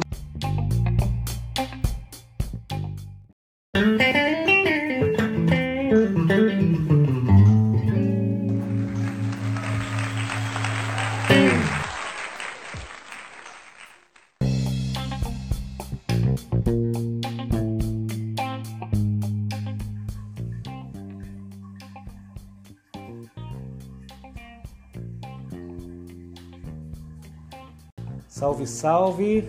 Estamos de volta. Esperar o Harry voltar aí que a conversa tá, tá bacana. O Harry é um grande músico, ator, é um grandioso artista urbano aí, uma pessoa fantástica que tem que é envolvido em vários projetos e é uma pessoa de grande valia na cultura urbana. Voltamos. Voltamos, voltamos. Teve um intervalo Isso comercial. Um comercial. ah, pensamos junto. A gente pensou junto. Intervalo comercial, olha que bacana. então, você estava me fazendo um convite, né? Pra eu... Mas agora, agora não, não, querendo te roubar, você está morando então em Ribeirão Preto, é isso? Estou morando em Ribeirão Preto. Faz Cara. três anos, três, vai fazer quatro anos já que eu moro aqui. Mas enfim, cara, mas eu, eu, eu minha, minha família inteira tá aí, cara. Eu posso, assim que acabar essa pandemia, essa loucura, cara, com, com o maior prazer, cara. Um carnaval aí, não Sim. sei se vocês fazem só carnaval, mas quando tiver não. tudo, tudo ao normal, quando tudo voltar ao normal, com certeza estarei aí. Me explica aí, não, vocês não fazem só carnaval, não é carnaval, não, não é carnaval. Não, o Iluinan, o Iluinan ele é uma ideia de, de a musicalidade, de, de deixar essa coisa da música preta mesmo dominar, né? Então isso é importante. Tem um bloco. Desculpa, vou ter que te cortar claro. porque assim, olha só como, como são as coisas. Até, até para mim, você viu, você percebeu agora. Quando fala de bloco, que todo mundo pensa, inclusive eu pensei agora. Olha que complicado. Isso aí, isso aí tem que ser quebrado também. Quando falar de bloco, carnaval, todo mundo associa ao carnaval, né? Mas quando se fala de cultura afro, é o ano todo, né? Não é só no carnaval. Aí é que tá, porque o Iluinã, por ser um bloco afroafirmativo, a gente está trazendo a nossa identidade preta. Então a gente está fazendo todo o nosso, nosso nossa trama, nosso entrelace ah, nisso. E aí a gente fala de amor, a gente fala de orixá, a gente fala de tudo isso que é nosso, que é nossa cultura, independente de qualquer religião, independente de qualquer coisa, estamos ali trazendo a nossa identidade negra, né? E aí quando a gente faz a, a, a o, oh meu amor, Manuzinha, minha amada, Tiana, minha amada, eu passei ali agora rapidinho para ver um pouquinho da sua live, agora você tá aqui, eu te amo, Tiana. Tiana é uma grande cantora da Mocidade Alegre, da velha guarda da minha escola amada, que eu amo. E, e aí, o, o a, então, o, o, bloco afro existe. Com 100 pessoas, 100 pretos e pretas ali, arrasando no carnaval. Mas dentro disso ele tem a banda, a banda do bloco afro, né? Do bloco. Que é a, a que são, somos entre 20 músicos, né? E todos os músicos, aí Melvin Santana, Thiago Sonho, que é um dos grandes bateristas que a gente tem nesse país, a, a Alan Abadia, né? Ah, nomes de peso da música, que são pretos, né, que são da música brasileira contemporânea, né? Então, a gente quando faz shows é shows maravilhosos, né? E eu tenho o maior orgulho de ser o cantor desse bloco por isso, tanto com, com um bloco com 100 pessoas, com todo o corpo de baile, mas também com, com uma banda que faz shows por aí, né? Jundiaí a gente já foi, a gente já foi em vários Sescs. Ano passado a gente fez um show no Sesc maravilhoso com a participação da Iracema, que é cantora do Ileaê, e com a Bia Ferreira. Bia é Ferreira interessante, porque eu queria te fazer um, puxar logo um gancho dessa, dessa, disso, disso que você está falando, porque eu quero fazer uma pergunta importantíssima para você. Como que está o lance de valorização da cultura, principalmente a cultura afro, a cultura periférica, ou uma peça que fala sobre determinadas, determinados assuntos, né? Como que está isso, cara? É, existe existe uma, uma, um incentivo é, de modo geral? Como que funciona? Como que está isso? Ah, nós artistas, a gente ah, se utiliza de algo muito, muito que são os editais, né? Ah, uhum. É o que nos ajuda muito, que é esse dinheiro público que faz com que a gente consiga fazer nosso, nossa, nossa, nossos trabalhos, né? E, e falo uma coisa para todo mundo que está aqui. Ah, os editais são dinheiro, é dinheiro público, então vocês precisam saber para onde é que vai esse dinheiro público de vocês. Então vocês precisam conhecer o Terçafo, vocês precisam. Aliás, o Terçafo acabou de entrar. é meus parceiros. Tá Olha, tá que bacana, é sejam bem-vindos. Tá é, tá muito bem-vindos, muito bacana o trabalho de vocês. Nossa, estou muito feliz de, de, poder ter essa conversa com você, Harry. Presentão. Sim. Aí, Mas pode continuar. A, a gente viu a gente vive de diversas formas, mas o edital que vem do, do, do, dinheiro público é muito importante, por isso que as pessoas precisam conhecer esses projetos que saem o dinheiro de, de né, do, do, público, das pessoas. Né? E tanto Terça, tanto a CTI, a, que é a minha companhia de teatro, a gente depende bastante disso, de editais anuais que tem por aí, que é o que nos sustenta. Quando acaba, porque não é sempre, não é eternamente, né? quando acaba, dá aquela tristeza na vida. Então o que, que a gente tem que fazer?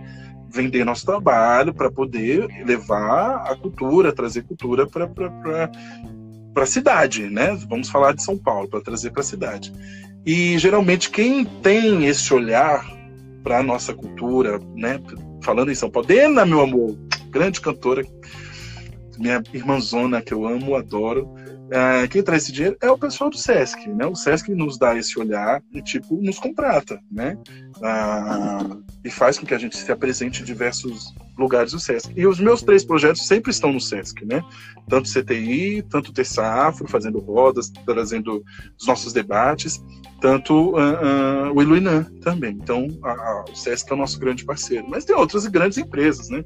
Várias empresas podem nos ajudar, mas claro, tem aquela questão que é da visibilidade. Então, uma pessoa que tem mais visibilidade acaba sendo mais, mais abarcada por, por, por, por essas empresas, né? Então, uma empresa quer ter um show uh, de uma Duet Luna, né? Quer ter um show de uma de, um, de uma Larissa Luz, de uma Elza Soares, né? Que eu acho importante, são pessoas que estão aí com a gente. Claro, há muito Mas, tempo. Né, no caso da, às da vezes Elza. dá uma esquecida na gente, dá uma esquecida na, na, na, na, na Dena que está aqui, né? Dá uma esquecida e a gente, puxa, a gente precisa se mostrar, a gente precisa correr atrás mais um pouco para tipo estar tá ali fazendo nosso trabalho. É, eu não lembro se você se você assistiu a, a live do Pirituba, do, do, do, Rodrigo Pirituba, meu conterrâneo. Não consegui.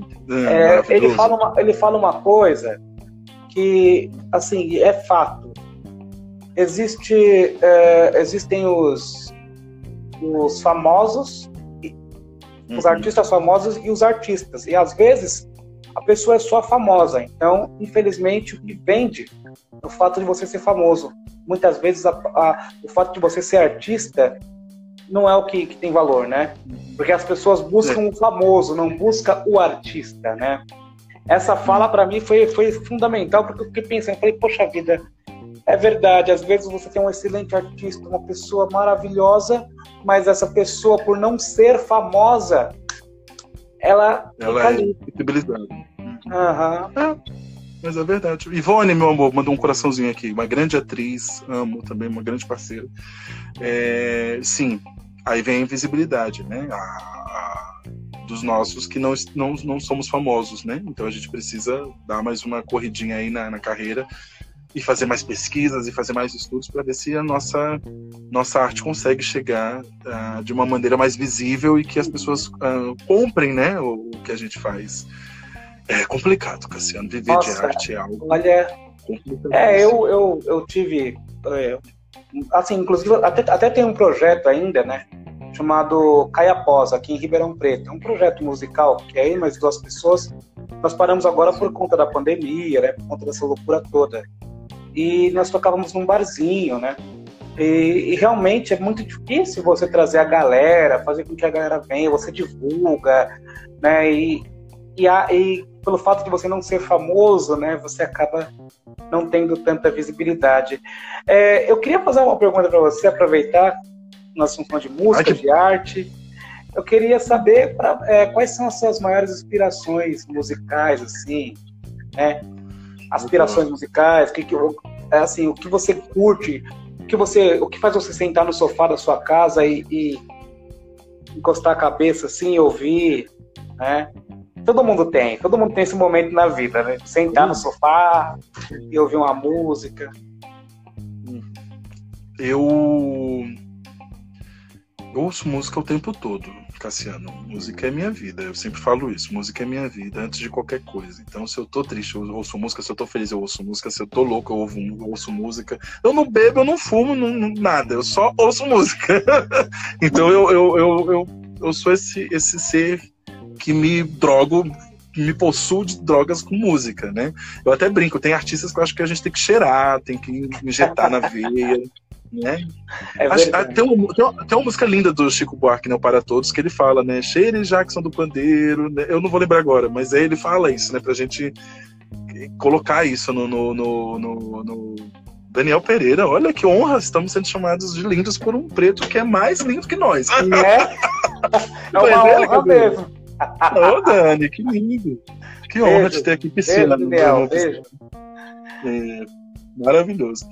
E aí, o, o, o, então a gente, a, a música para mim ela tá na minha vida, né? Tem os meus ídolos musicais, tem umas pessoas que eu ouço porque preciso ouvir, né? E tem as pessoas que eu convivo também, que às vezes eu não, não sou muito fã, mas está ali, é meu parceiro, é meu, né? E tem gente que eu critico e meto pau mesmo, porque isso faz parte, né, gente? Ai, é, Ivone, é isso, eu não bebo, eu não fumo. Essa, isso aí tem que virar frase. frase. Eu, vou, eu vou pegar uma foto sua e vou fazer um stories com essa frase aí. Com certeza. A frase é a frase da noite.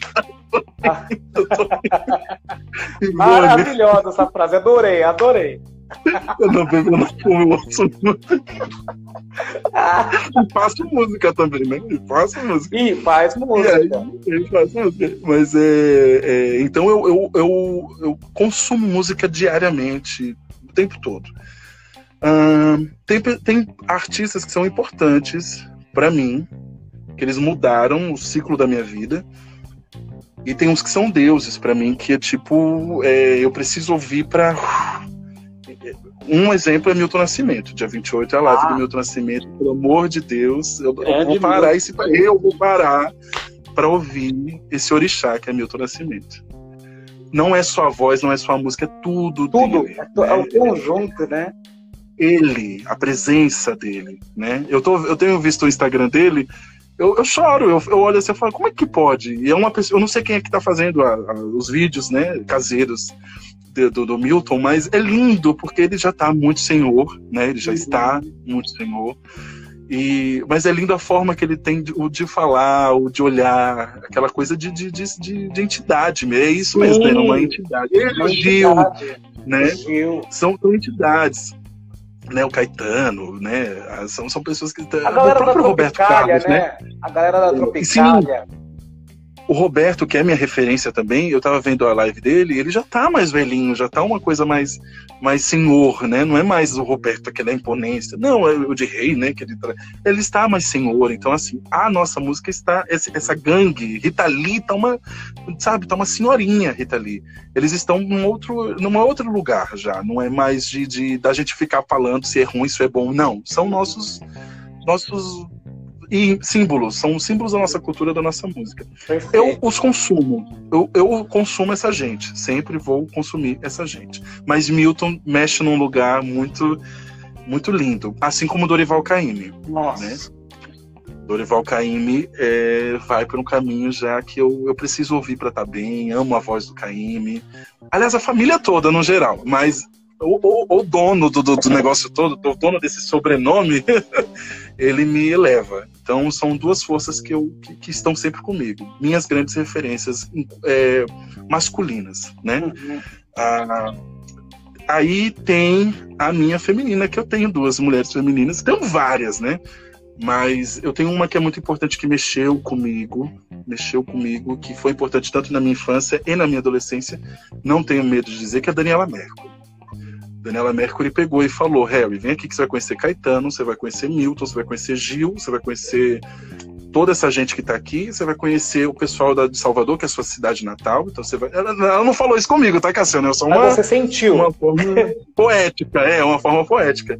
Aqui você vai saber quem é o compositor de cada música. Você vai começar a ser um pesquisador, sabe? Se um dia eu encontrar a Daniela, eu, claro que eu vou me tremer todo, mas eu vou dizer obrigado por você ter dado a possibilidade de eu conhecer a nossa cultura, a nossa música. Foi ela que fez isso comigo.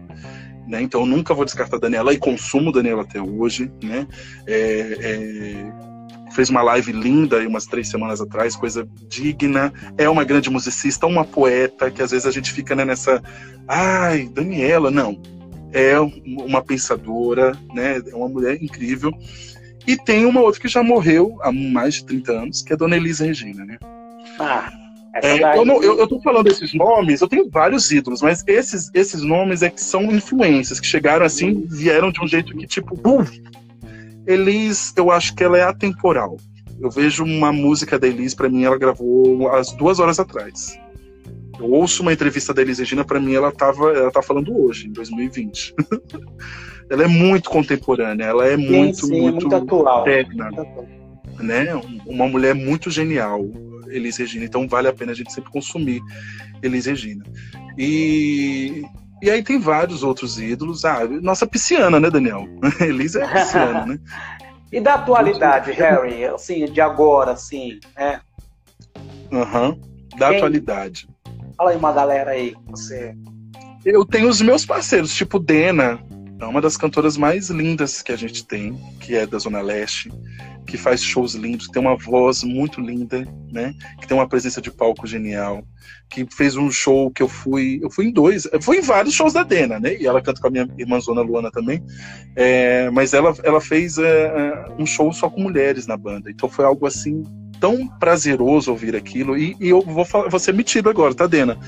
Eu tive a possibilidade de trazer a Giza para ela, né? Que é essa percussionista. Ela me ligou, pelo amor de Deus, me ajuda aí com uma percussionista. Eu falei, ah, Giza. E quando eu vi a Giza com ela, e a Giza é foda, a Giza toca pra caramba. Tocando com a Dena, eu fiquei tão emocionado que eu falei, poxa, é isso que eu acho que a gente tem que ter. Essa irmandade na música. A gente se entender, sabe? É, e, e poder tá, tá ligado um ao outro, e um, um, ela tocou comigo, e ela toca com a Dena, mas toca com a Gabi Amarantos, entendeu? A, e é isso que vai fortalecer a, a é nossa isso. rede, né? É isso que fortalece a gente, né?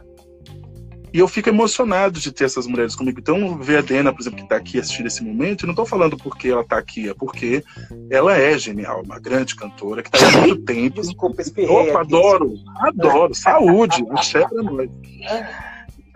E aí é, é, é, importante. Assim como eu tenho a Luana Baiô, que é essa minha irmã gêmea, que é uma grande cantora que canta com a Dena sempre, né? Uma grande cantora, uma voz ancestral, né?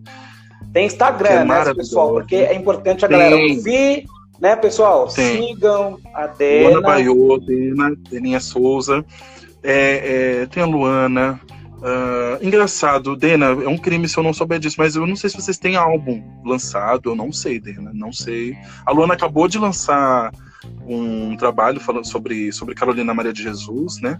Mas a, a Luana é, é, é também é, faz outras coisas, tá sempre por aí. É, Adriana Moreira, né? Uma grande cantora de São Paulo, uma grande sambista, mas uma grande cantora paulistana que eu acompanho ela há 15 anos, uh, uma grande cantora brasileira, eu falei paulistana, aquilo, uma grande cantora brasileira que está aqui, e tem um trabalho de, já de 20 anos, né? É contemporânea da Mariana de Castro, é contemporânea da Fabiana Cosa, é contemporânea dessa gente toda. O que, que, é isso, amiga? Adoro! Ó, oh, chegou comida. Ai, sim. Ô, Dena, eu tô no texto afro, Dena, Dena. Tô aqui no texto. Aí, uh, então tem gente maravilhosa. É, assim, de renome, que tá aí na mídia, que tá, que tá estourando. Oh, poxa, deixa eu ver. É que ultimamente eu tenho parado para ouvir tanto, reouvir coisas. Eu Por também, exemplo, eu, tô- eu tenho feito esses dias eu- esses dias eu me peguei com Lenine. Lenine, nossa, fantástico também. Eu sempre amei Lenine, amo Lenine eternamente, mas esses dias eu vou- voltei a ouvir Lenine. Porque eu não aguento a musicalidade do Lenine, eu não aguento a forma que ele tem, o swing que ele Mas tem. você sabe que ele, foi, que ele foi estudar no Cacique de Ramos, banda. né? Ele, ele, é, ele Sim. é cria do Cacique de Ramos, né, Lenine? De... Sim, ele foi pro Rio, ele teve essa história, ele Sim, contou uma vez. Inclusive, ele- o filho ele dele é um, é um excelente sambista, né? É, no, no Cajuarina, né? Cajuarina é o nome da banda? Casuarina, eu nem sei se tem mais Casuarina. Eu não sei se sei ainda, ainda tá, tá fazendo sucesso, mas fantástico. Era um projeto fantástico. É, porque eles todos saíram e estão fazendo carreira solo, né? Eu, eu esqueci João Cavalcante, acho que é esse o nome do Lenine, do É, filho do Lenine. É, João Cavalcante. Mas eu amo o Lenine. Eu sou alucinado pelo Lenine. Então eu tava reouvindo. Eu, nossa, caramba, é aquele, aquele violão dele único. É tipo de Javan, né? Um violão único. É uma coisa E ele totalmente consegue única. fazer coisas que, nossa, é praticamente surreal, né, no violão, né? É. E o professor tá Ó. falando aí? Lê, lê aí que eu tô. É que eu não- não- já passou, pra mim já passou. Pera aí, deixa eu ver. Eu vou ler porque ele gosta de provoer, Daniel. Deixa eu ver. Ah, Provoquei queridos, né? e vou sair correndo, ele falou. Eu corro atrás dele. Queridos, há cantores, até porque ele é da Zona Sul, acho que o Daniel da Zona Sul, eu atrás de você. Há, queridos, há cantores tidos como mais elitizados, intelectualizados e outros que são lidos como mais populares e, portanto, menos prestigiados. Ou é apenas ficção? Ah, hum, sim, Daniel. Concordo plenamente. Eu acho que isso vai. Eu acho que isso vai para todos os caminhos, não só da música, da arte em geral. Ivone está aqui, ela pode trazer isso também, que é uma atriz. Ah, quando você pesquisa demais, se intelectualiza demais, que é importante, pelo amor de Deus, não estou falando que isso não é importante, é importante. Você acaba se fechando numa bolha. Uhum. E aí você esquece daquilo que você tem. Ah, você mora na Zona Norte. Ah, você trabalha, né, o Daniel? Você trabalha na Zona Sul, né? Ah, Sempre achei que você é tão ligado com a Ia Luciana, você é tão ligado com, Meu com o. Cipó, que eu achei que você fosse da Zona Sul. Olha que loucura. Mas tudo bem, eu vou até Tremembé. Mentira. E aí, e aí, e aí, a, a- a- então você acaba, o, o Dani, você acaba ficando numa bolha. Isso seja na intelectualidade, inclusive a nossa, negra, né? Ah, na, na, na música, no teatro, você vai pesquisando, pesquisando, e você vai ficando com aquelas pessoas que estão na mesma ideia, e aí você fica naquela bolha e esquece do que você tem de essência. Então você, tipo, alcançou vários degraus, mas você É esqueceu que nem o Mano Brown que fala, gente- ter que voltar pra base o tempo todo, senão voltar pra Mano base. Brown, né? Voltar pra É. base, porque senão você acaba sendo engolido, né? Exato. E aí o que, que acontece? Você é aceito por aquela comunidade, por aquele pessoal. E às vezes essas pessoas intelectualizadas já estão na classe média, já estão. Volto a falar, são, é em tudo, tá? É, já está na classe média. Então, se você fizer um show num Sesc Pompeia, vai lotar, né? Mas e a sua base? Sua base vai nesse show de onde você saiu? Você vai fazer show na sua favela que você nasceu? Né? É, quando eu tinha aí, o como grupo samba do professor, eu, questionava muito isso também, né? E aí, quando a gente vai pular da ponte pra lá, da, da ponte pra cá, entendeu? Vamos ficar só aqui na PUC, só aqui na, na Oscar Freire, só nessa região, vamos? E aí? E aí? E aí? Era, uma, gran- era um Então, grande Dani, questionamento que eu fazia. E esses questionamentos, quando a gente faz, por exemplo, o Daniel acabou de fazer essa pergunta, é completamente é, enriquecedor, porque a gente volta a observar: opa, eu estou cantando para quem? É, a minha música, eu estou falando da minha área de música, mas eu estou fazendo música para quem? Só para o meu povo aqui? pera, preciso acessar outras pessoas, preciso estar com outro público, preciso atingir o meu povo, né? Preciso, preciso, gente, volta a falar, preciso atingir minha família. Minha família nunca viu nada meu. Meu pai, minha mãe já, mas minha família, primos, né? Meu, meu primo até fala assim: ah, o Harry é Xuxa, ele é famoso, ele não vem nas festas. Sim, eu faço três coisas, né? Eu faço três coisas, então eu não tenho tempo mesmo, né?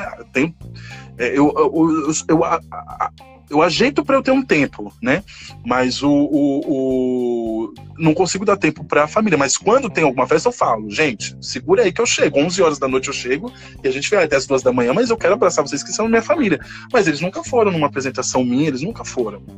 E tá tranquilo. Claro que dói um pouquinho, porque eu, poxa, eu gostaria de ver um primo meu, uma prima minha, né, ali vibrando comigo, vibrando com a música, prestigiando. Gostaria, mas também não posso cobrar, porque tem muitas coisas, Cassiano. E às vezes a minha arte não chegou, e tudo bem, né? Às vezes chegou ainda, um, né? Ainda. É.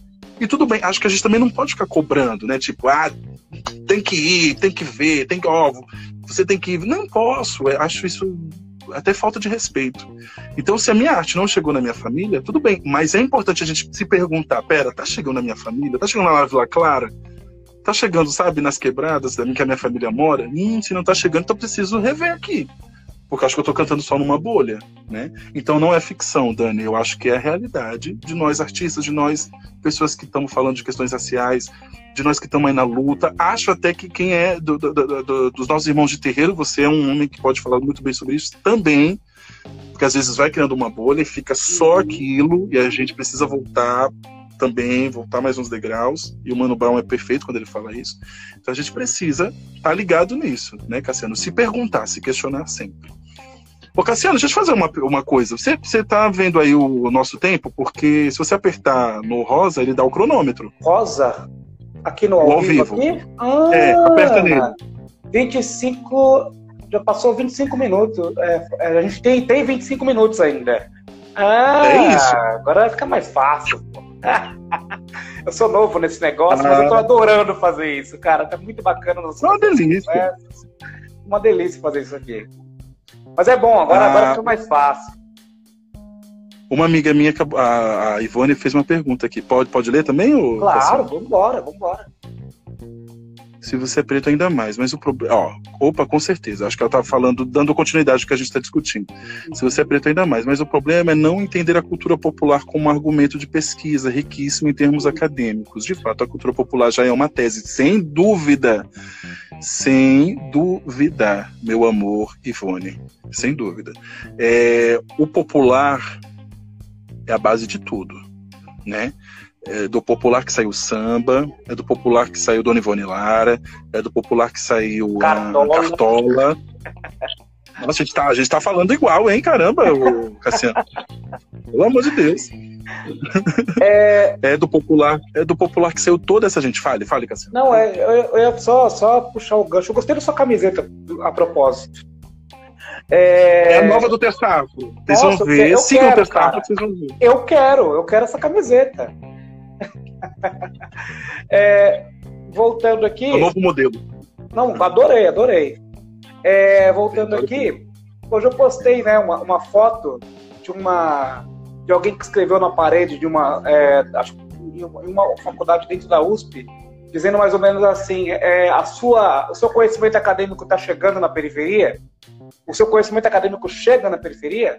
É um questionamento, né? Aí eu faço esse questionamento: a sua cultura tá, chega na periferia? A sua cultura é objeto de a sua a sua o seu conhecimento acadêmico é objeto de pesquisa na cultura da periferia, né? Porque às vezes a gente sai de um lugar, mas a gente quando a gente sai, a gente fica naquela bolha, como você falou, e esquece, aí vai passar, vai passar, o, o, na live do Drauz, do, do Drauz Varela, com, com, Eu vi, eu vi. Ah, que ele pergunta e fala assim: Você vai escrever um livro? Você tem vontade de escrever um livro, Mano Brau? Aí o Mano Brau fala: Claro, tenho sim. Ah, mas pra. É, aí o, o, o Drauz fala: Ah, mais pra frente. Você vai falar: Não, não, tem que ser logo, porque vai, vai cair no esquecimento.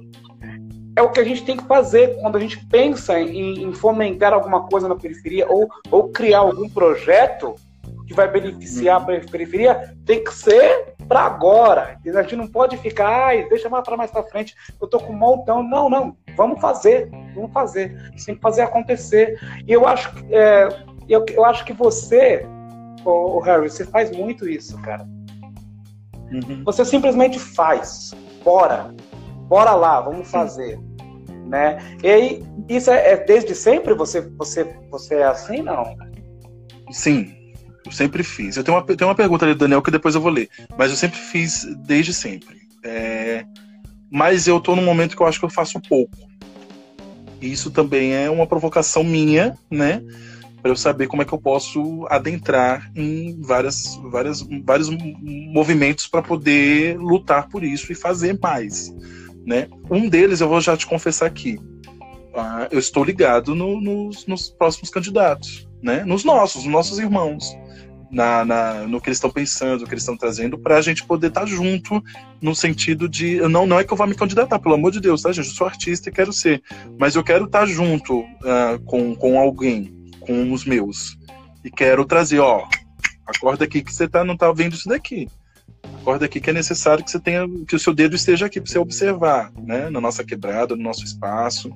Tem uns coletivos aí bacanas para você conhecer, né? Ó, tem uma pessoa ali que está pensando ali na comunidade, vamos, vamos dar uma olhada dela. Eu quero fazer isso. Porque temos um, uma coisa que é a, os partidos. A gente precisa invadir os partidos. Não dá, Isso. Cassiano, pra gente só ter Érica Malunguinho e Leci Brandão. Volto a falar de São Paulo, tá, gente? Estou falando no meu lugar de fala, que é São Paulo. Não dá pra gente ter só Érica Malunguinho e Leci Brandão nos representando.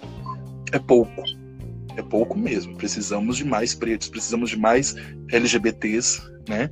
Precisamos de mais essa gente junto com a gente. E precisamos de, né?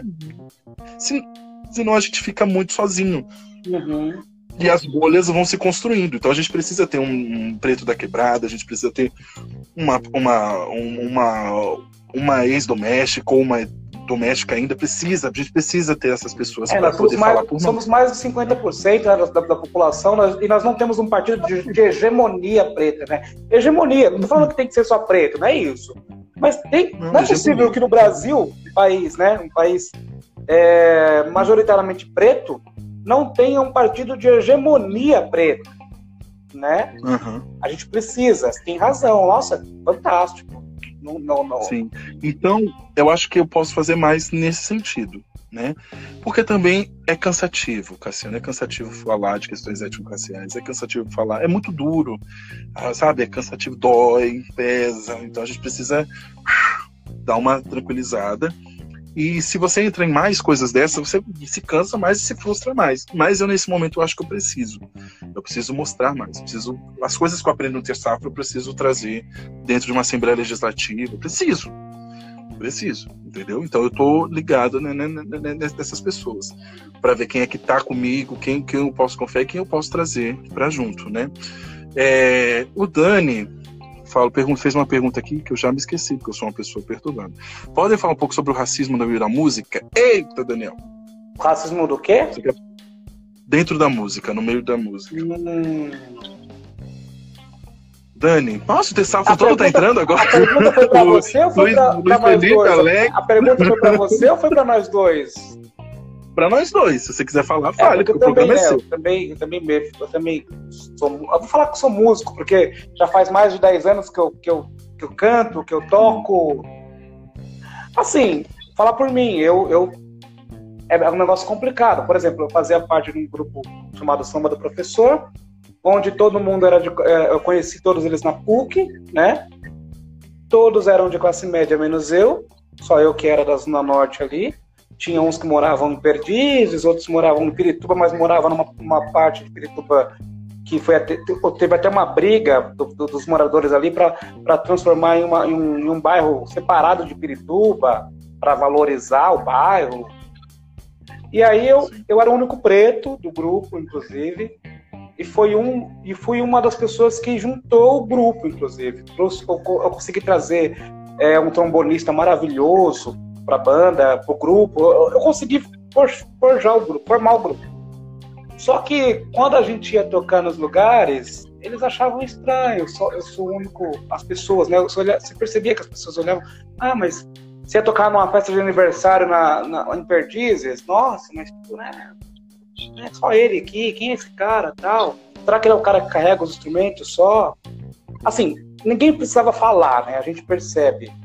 E a arte, né? Engraçado que, que, que era uma arte, né? Samba, era um grupo de samba, era uma arte extremamente afro, mas achavam estranha a minha presença, né? E aí, quando falavam, ai, os, os caras do grupo falavam, ai, fala um pouco sobre a questão do negro. Não, eu falava, não, não vou falar. Sabe por que eu não falava ali? Porque eu tinha certeza que as pessoas que estavam ali não, não estavam afim de ouvir o que, o que eu tinha para falar. Eu vou falar para quem quer me ouvir. E, e, outra, eu gostava, de, eu, eu, prefiro conversar com os meus. Eu não quero ficar, ficar falando coisas aqui porque as pessoas vão me olhar e falar, ah, coitado desse cara, ai, ai, tadinho dele. Ou então falar, nossa, que frescura, pra que falar sobre isso? Então, na, a, as experiências que eu tive foi nesse sentido, né? De tipo, ó, você tá no lugar errado, né? Agora responde Sim. você, isso, responde você. Isso, isso tem uma questão racial completa, sem dúvida. Eu, por fazer parte, os dois trabalhos que eu fiz musicalmente, uh, aliás, eu sempre fui, sempre estive no samba, então uh, sempre foi lugar de negrada, né? Uh, Luinã é um bloco musical de gente preta. E, e, Bambaras, quando eu fazia parte também, até o ano passado, era de gente preta. Então eu sempre tive inserido com o, meu, com o nosso povo, né? nunca tive, nunca passei uma coisa assim por, uh, por algum grupo uh, branco na música, né? Nunca tive, sempre tive com o nosso povo. Uh, mas você vê um apagamento, que aí tem a questão racial, né? por exemplo, tem várias sambistas, olha a crítica de Harry, tem várias sambistas em São Paulo. Várias, várias, várias, várias. Mas precisou a Maria Rita, em 2007, virar sambista para entender que haviam mulheres no samba Nossa, e ficou é na visibilidade. Né? E eu estou falando de 2007, já existia a Adriana Moreira, já existia a Fabiana Costa, já existia a Mariane de Castro, estava chegando né, no, pro mundo, a Nilce Carvalho, uma das maiores Tereza Cristina, que está aí agora, muita gente conhecendo agora, né, Tereza? Eu já conheci a Tereza ali daquela época. Então precisou da Maria Rita para poder uh, ter uma visibilidade. Aí quando a Paula Lima foi cantar samba, não foi aceita, né? E, e, sendo que a Paula Lima ela faz samba soul, ela faz uma, uma coisa ali já com samba, tá? soul, com swing, mas tá ali o pandeiro tocando. Sim. Quem tocava com ela, eu esqueci o nome do músico. Olha, tá, minha cabeça tá voando hoje. Esqueci o nome do cara que tocava com ela, que é o genial, que é do Vai Vai. Esqueci o nome dele. Gente, que triste. Esqueci o nome do. Nossa, um ícone da, da, da percussão. E, e, Sorriso. Ai, meu Deus. Esqueci o nome. Esqueci o nome dele. Nossa, genial. Então tem o samba ali nela, só que ela, ali em 2010, 2011, ela preferiu só viver de samba. E de repente Maria Rita continuou sendo a sambista. Tipo, vestiu esse terno de sambista e virou e sambista. Foi, né? Então eu te pergunto, não, Dani, não sei se você tá aí ainda. Claro que há, né? Porque a Maria Rita tem todos os privilégios. Ela é filha de uma mulher que não é de samba, mas é uma grande cantora que tem a divisão de samba, Sim. que é Elis. Mas ela se vestiu de sambista e está aí, tomando um espaço. Aliás, você vai em qualquer roda de samba hoje, qualquer mulher canta a música da Maria Rita, porque ficou na voz dela, né? Ah, samba meu e todos esses. Esse, esse... Bocão! Bocão! Obrigado, Silmar. Guto Bocão. Isso mesmo. Aí, ó, tá vendo como meu povo é foda? Aí, ó, é isso. Guto tá Bocão arrasou. Dani. Dani tá aqui também. Então, você. Dani, a gente falou de você hoje no Terça Afro, só isso que eu queria te dizer. Depois eu te falo por quê. e aí, a... a ah, isso acontece, né? E aí ela acaba tomando protagonismo.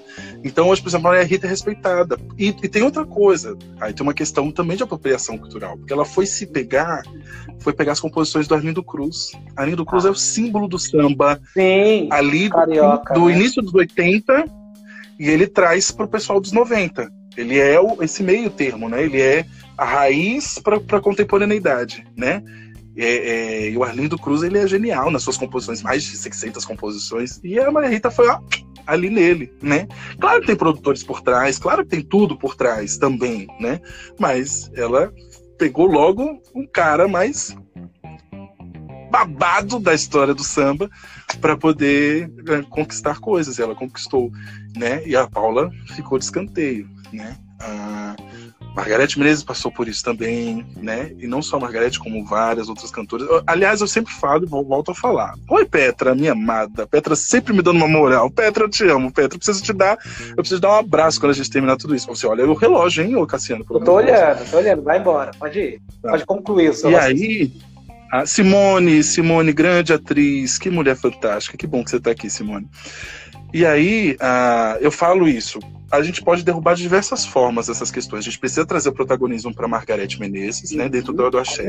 Ela Nossa, tem é nome, ela, tem, ela é respeitada dentro do movimento, tá? Axé não é gênero, é um movimento. Ela é respeitadíssima dentro do movimento. Então todo mundo vai falar. Inclusive, domingo eu estava falando sobre o axé na, na, no Faustão e tava ali, Margarete, Daniela, ah, eu... Ivete e Cláudia. Eu vi uns três. Né? Então, assim, ela tem nome, ela tem, ela é respeitada. O que é necessário é que outras que vieram junto com ela e que estão aqui precisam também ser mencionadas. Vou te explicar uma coisa. No Dia dos Namorados agora, o Lazo Matumbi, grande Lazo Matumbi, grande cantor Salvador, né, que tem toda uma história, ele fez um, ele, ele gravou um vídeo cantando uma música para o Dia dos Namorados. E nesse vídeo ele está com uma preta do lado. Ninguém sabe quem é essa preta. Essa preta, para quem é ligada, quem é ligado à música brasileira e principalmente ligado à música baiana, é ninguém mais nem menos que Márcia Short. Márcia Short foi uma das grandes cantoras da banda Mel, do final dos anos 80 para os 90. Nossa, né? ela que gravou, ela é, ela que gravou Vou dar a volta no mundo, eu vou ver o mundo girar. É, todo mundo conhece isso. Isso ficou registrado na voz dela na banda Mel, quando ela passou pela banda Mel. Ninguém, ninguém, gente, juro, é todo mundo aqui que tá aqui, ninguém mencionou o nome de Márcia Short ao lado do grande Lázaro Mutum. É isso que um pouco me entristece, porque a gente precisa conhecer. Quem, ah, que, nossa, Lázaro foda, rei, uh, maravilhoso. Mas e quem é a preta que tá do lado dele? Peraí que eu vou olhar. E precisa, a gente precisa fazer essa pesquisa, dar uma olhada em. Hum, Márcia Short. Márcia Short cantava com Alô Bened. Alô Bened, outra negrona de Salvador. Ah, Márcia Short, Alô Bened. Peraí, mas e a Simone Moreno? Poxa, Simone Moreno tá cantando lá fora, porque ela não conseguiu nada aqui no, no país dela. E a Simone Moreno é uma grande cantora baiana que era pra estar tá ali junto com a Daniela Mercury, né? No, no, no ali junto, no, quando a Daniela explodiu com o canto da cidade, né? É, e tal. Era pra Simone estar tá ali junto com ela, mas Simone não deu, não deu certo, não deu certo e fez o quê? Foi para fora. Não e deu tá, certo. É, é, não deu certo, foi para fora. E aí a gente precisa ouvir essas grandes mulheres que estão aí fazendo muita coisa ainda. Eu fui no show da Marcia Short ano em Salvador, eu chorava, eu precisei é, agarrar ela. Falei, uma questão de resgate, né, cara? A gente precisa resgatar muita coisa. E aí isso que é pesado pra gente às vezes, né? Mas mas a gente precisa, nesse, nesse momento, de, a gente precisa ser várias coisas, mas nesse momento a gente precisa ser estratégico e reconhecer, e saber quem são as que estavam junto. Carla Vise, Carla Vise está fazendo live todo santo dia, quase estilo a Teresa Cristina. A, a, a, Carlinha Vise, mas só que ela está num outro movimento, ela está num movimento de, de alimentício, falando de questões de comida. Eu acho que ah, daqui a pouco, daqui a pouco. Quanto tempo falta? Falta acho que cinco minutos. Ah, vamos finalizar então esses cinco minutos, Cassiano. Fale. Não, não, mas isso que você está falando é importantíssimo, porque é, cai na pergunta né, que foi feita aí sobre o racismo na, na música. Isso sempre teve. Uh, aí eu vejo pessoas falando, ah, mas hoje é menor. Não, não é menor, não, cara. É igual. Hum. É só você ver quem tá na, na quem é famoso. Tem um monte, você mesmo citou muitas artistas aí que eu particularmente não conheço a obra toda dessas pessoas. Eu conheço uma coisa ou outra, mas não conheço toda a obra. Por quê? Porque não é famoso. Se não é famoso, não vai aparecer. Se não aparece, por que, que não aparece? Uhum. Não está ligada à competência da pessoa. Está ligada a, a, a, ao. Essa questão aí tem um, não, tem, tem um termo que o pessoal está usando agora, é privilégio. É ligado ao tá. privilégio. Tá. Privilégio branco, né? No Axé, tem um documentário que é o Axé. Eu não lembro o nome do termo. Axé, canto de todo tempo. É nítido a branque... o que aconteceu no, no, no branqueamento né, no, no, no que aconteceu na história. Começou ali com os blocos afro, com os filhos de Gandhi, com, né, com Ijexá. Luiz Caldas, que é um homem preto, pegou aquilo tudo, refez, fez toda uma, uma história, tal. Sarajane, eram eles ali. Depois veio Marinês, com a, com a, a que era a voz da, do, do Reflexos. Veio tudo aquilo, Margarete, todo mundo junto ali, Carlinha Viz, Massa Short, Alô Benediairan, que eu falei aqui, né, que eu citei. Negrada pesada lá, Zumatumba e tudo ali. Tarará, tarará, tarará. Aí veio Dani, Daniela, aí veio Ivete, aí veio Cláudia, e hoje está no Saulo, né? Então, ó, ó, né? Ó como clareou, né? Clareou. Então, é, no documentário é perceptível. Claro que eles não falam disso, mas a gente que tem consciência racial, a gente sabe que houve isso. E o que, que a gente faz? É uma luta de pesquisa. Peraí, então vamos entender quem é esses aí que fizeram essa história. Quem é? Harry, me ajuda aqui, chama eu, gente. Harry, me ajuda é, aqui. É, então, Harry, é, eu queria, uh, só pra gente encerrar então, porque daqui a pouco acaba. Primeiro, uhum. quando o Harry vai lançar um livro falando sobre todas essas coisas, porque você é um excelente pesquisador, você manja muito e demorou para você começar a escrever um livro. E qual é a mensagem que você deixa para essa nova geração da, da negritude, essa galera que tá, que hoje é muito mais é, empoderada do que eu era quando eu tinha 16 anos, por exemplo, a galera, a, a galera hoje mais, mais nova, pô, hoje as, as, meninas deixam o cabelo black mesmo, os meninos metem a. Hum. hoje eu tô calvo, tanto esticando. Qual é a mensagem Estiquei que você deixa para essa galera, Harry? Qual a mensagem que você deixa para essa galera? Primeiro eu quero te agradecer, tá, Cassiano? Ah, mas a gente te agradece daqui a pouco. É, a Ainda falta o quê? Dois, três minutos, né? Isso. Gente, meu povo, nosso povo, seguinte, vamos pesquisar. Vamos voltar, vamos voltar uns três degraus atrás e dar uma pesquisada. Porque a gente derruba várias coisas. Vamos dar uma olhada, quem veio antes, quem tá junto, né? Quem é que não tá, ficar ligado, observar, falar menos, né? Falar menos, e aí observar. Quando a gente pegar aquilo ali que. Hum, aí vem pro, pro, pra treta. Ó, oh, tenho isso daqui. Sabe por quê? Porque isso, isso, isso, isso. E a gente precisa começar a é, elencar esses grandes artistas, vamos falar de arte, né? Elencar esses grandes artistas em nosso povo, colocar eles em, em evidência. Como é que a gente faz em evidência? Precisa estar no Faustão?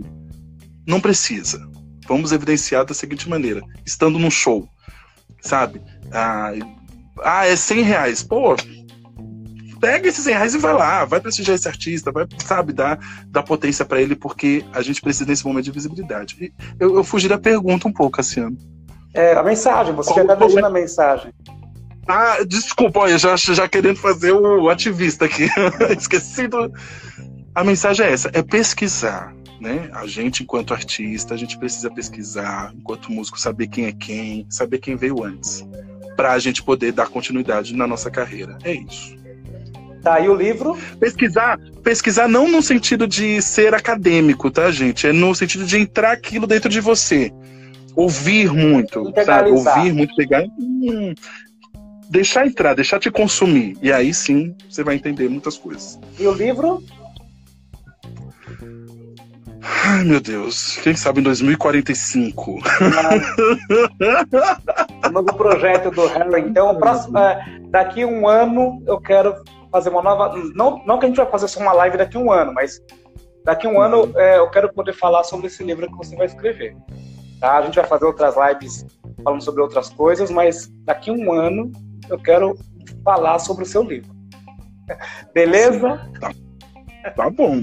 Vou, vou registrar aqui no, nesse momento. Harry, muito obrigado por ter aceitado esse bate-papo. Um uhum. beijo e a gente vai, a gente continua se falando e vamos fazer mais daqui alguns meses ou daqui um mês, enfim. Beleza? Por favor, eu só queria te falar uma coisa. Dá tempo de falar uma coisa ainda, Cassiano? Quanto claro tempo que dá. Vamos lá, falta um minuto isso que você está fazendo, você trouxe eu, você trouxe o Rodrigo Pirituba, né? Quem mais que vai trazer? Mais trazer, outros homens? Vou trazer, não, vou trazer, eu quero trazer uma, uma mulher agora. Né? Tá, beleza. Eu ainda não, eu ainda não, Mas... não, não, não, consegui encontrar. Alguém para tá, conversar. É que a gente... Tá, tem bastante. Aqui tá cheio, eu até te ajudo. Mas é importante, que bom que o Daniel tá aqui. É importante que nós, homens pretos, a gente também se converse. Uhum. E que a gente entenda as nossas questões, porque nós temos muitas dores e a gente precisa se ouvir para poder ouvir nossas irmãs, e aí a gente tá tudo junto, entendeu? Então, que bom que você está conversando comigo, que bom que você conversou com o Rodrigo Pirituba, que é foda, um percussionista do caralho. E fale com outros homens, porque isso é importante. Porque a gente vai se juntar aqui, se juntar com as mulheres e, ó, domina tudo. Pelo menos daqui o ano que vem, o meu livro vai ser Dominamos Tudo. Tá tudo dominado. Ótimo. É, é isso que eu quero ver. É isso que eu quero mas com certeza eu vou, vou continuar com esse projeto de quinta-feira. Todas as quintas-feiras eu vou trazer alguém para trocar uma ideia aqui. Sigam Cassiano, hein, gente? Meus favor. amigos que aqui assim. Cassiano, eu tô honrado, viu? Eu também. Muito obrigado. Obrigado por ter cedido esse tempo. E continua na luta, nesse projeto, nesses projetos que são maravilhosos. E muito obrigado por, é, por tudo que você faz, né? Pela arte, né? E pela periferia, e pela, pela música preta, enfim. Beijo, cara. Tamo junto. Até, até, até. Tchau, gente. Dani, todo mundo. Tchau, pessoal. Até. Muito obrigado, viu? Tchau, tchau. Tchau.